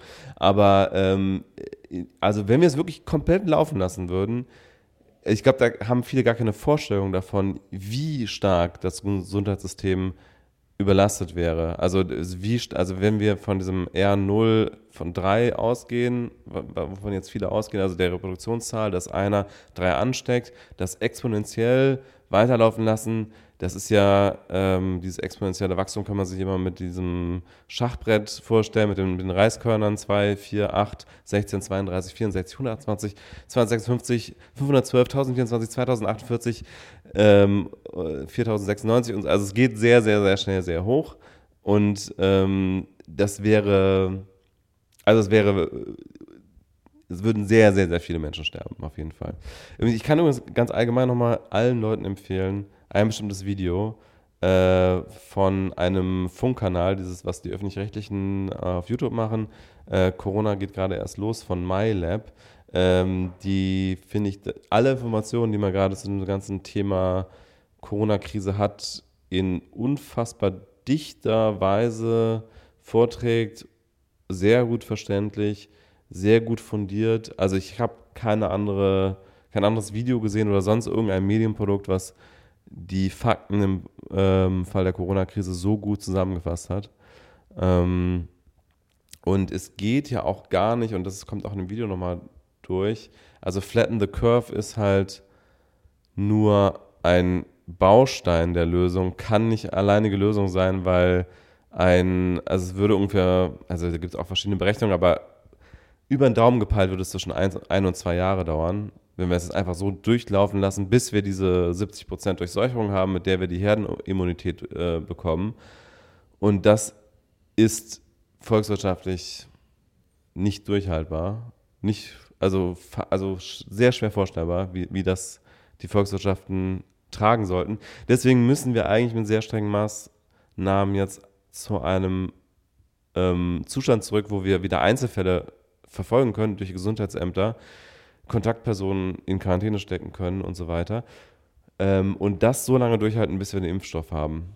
Und ähm, das, das ist sozusagen der Weg. Also jetzt die, die, die aktuellen Maßnahmen für Flatten the Curve sind, eigentlich brauchen wir mehr als Flatten. Also Flatten wäre ja eher 0,1, was wir gerade haben laut RKI inzwischen. Äh, wir brauchen aber eher 0,5, damit wir wieder zurückkommen zu diesem ersten Containment-Modus, wo Einzelfälle verfolgt werden. Und erst dann können wir die Maßnahmen lockern, und die Einzelfälle weiter verfolgen. Und da müssen wir durchhalten müssen mit Impfstoff. Genau, diesen, diese Diskussion hatten wir schon mal off air. Ähm, ich glaube, ich würde da auch ganz gerne nochmal einsteigen zum Anfang der nächsten Sendung, die ja dann Sendung, ähm, der nächsten Ausgabe, die äh, ja dann wahrscheinlich äh, auch nochmal wo, wo wir beide nochmal auch mehr Wissen einfach durch die verstrichene Zeit noch mitbringen können.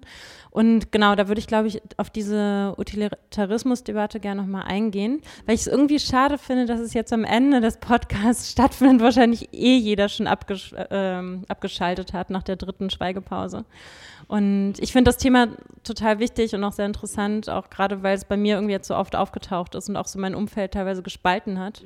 Was ich ganz interessant finde, weil eigentlich dachte ich, ich bin in einer relativ homogenen Blase, aber irgendwie dann doch nicht. Und ja, deshalb würde ich das, glaube ich, gerne nochmal an äh, vielleicht ein bisschen prominenterer Stelle ja. nächstes Mal aufgreifen. Ja, ja. also da, auch da müssen wir natürlich wieder diese Disclaimer vorwegschicken, dass wir äh, natürlich keine Experten sind für Epidemien oder Viren oder irgendwas, sondern natürlich letztlich wiederkauen, was wir aus den Medien entnehmen Und ähm, aber wenn wir gerade diese philosophischen Betrachtungen damit einfließen lassen, Utilitarismus und Humanismus und so weiter, dann kommen wir wieder eher auf Gebiete, wo wir uns, glaube ich, auskennen. Ähm, aber genau, das vielleicht noch ganz kurz hinterhergeschickt. Ähm, ich kann das Video, wie gesagt, nur sehr empfehlen. Und damit würde ich sagen, verabschieden wir uns. Für diesmal und ja, bleibt gesund. Ja, stay at home und stay safe. Und jetzt muss ich erst wieder das Passwort hier eingeben, bevor ich wirklich die Aufnahme beenden kann.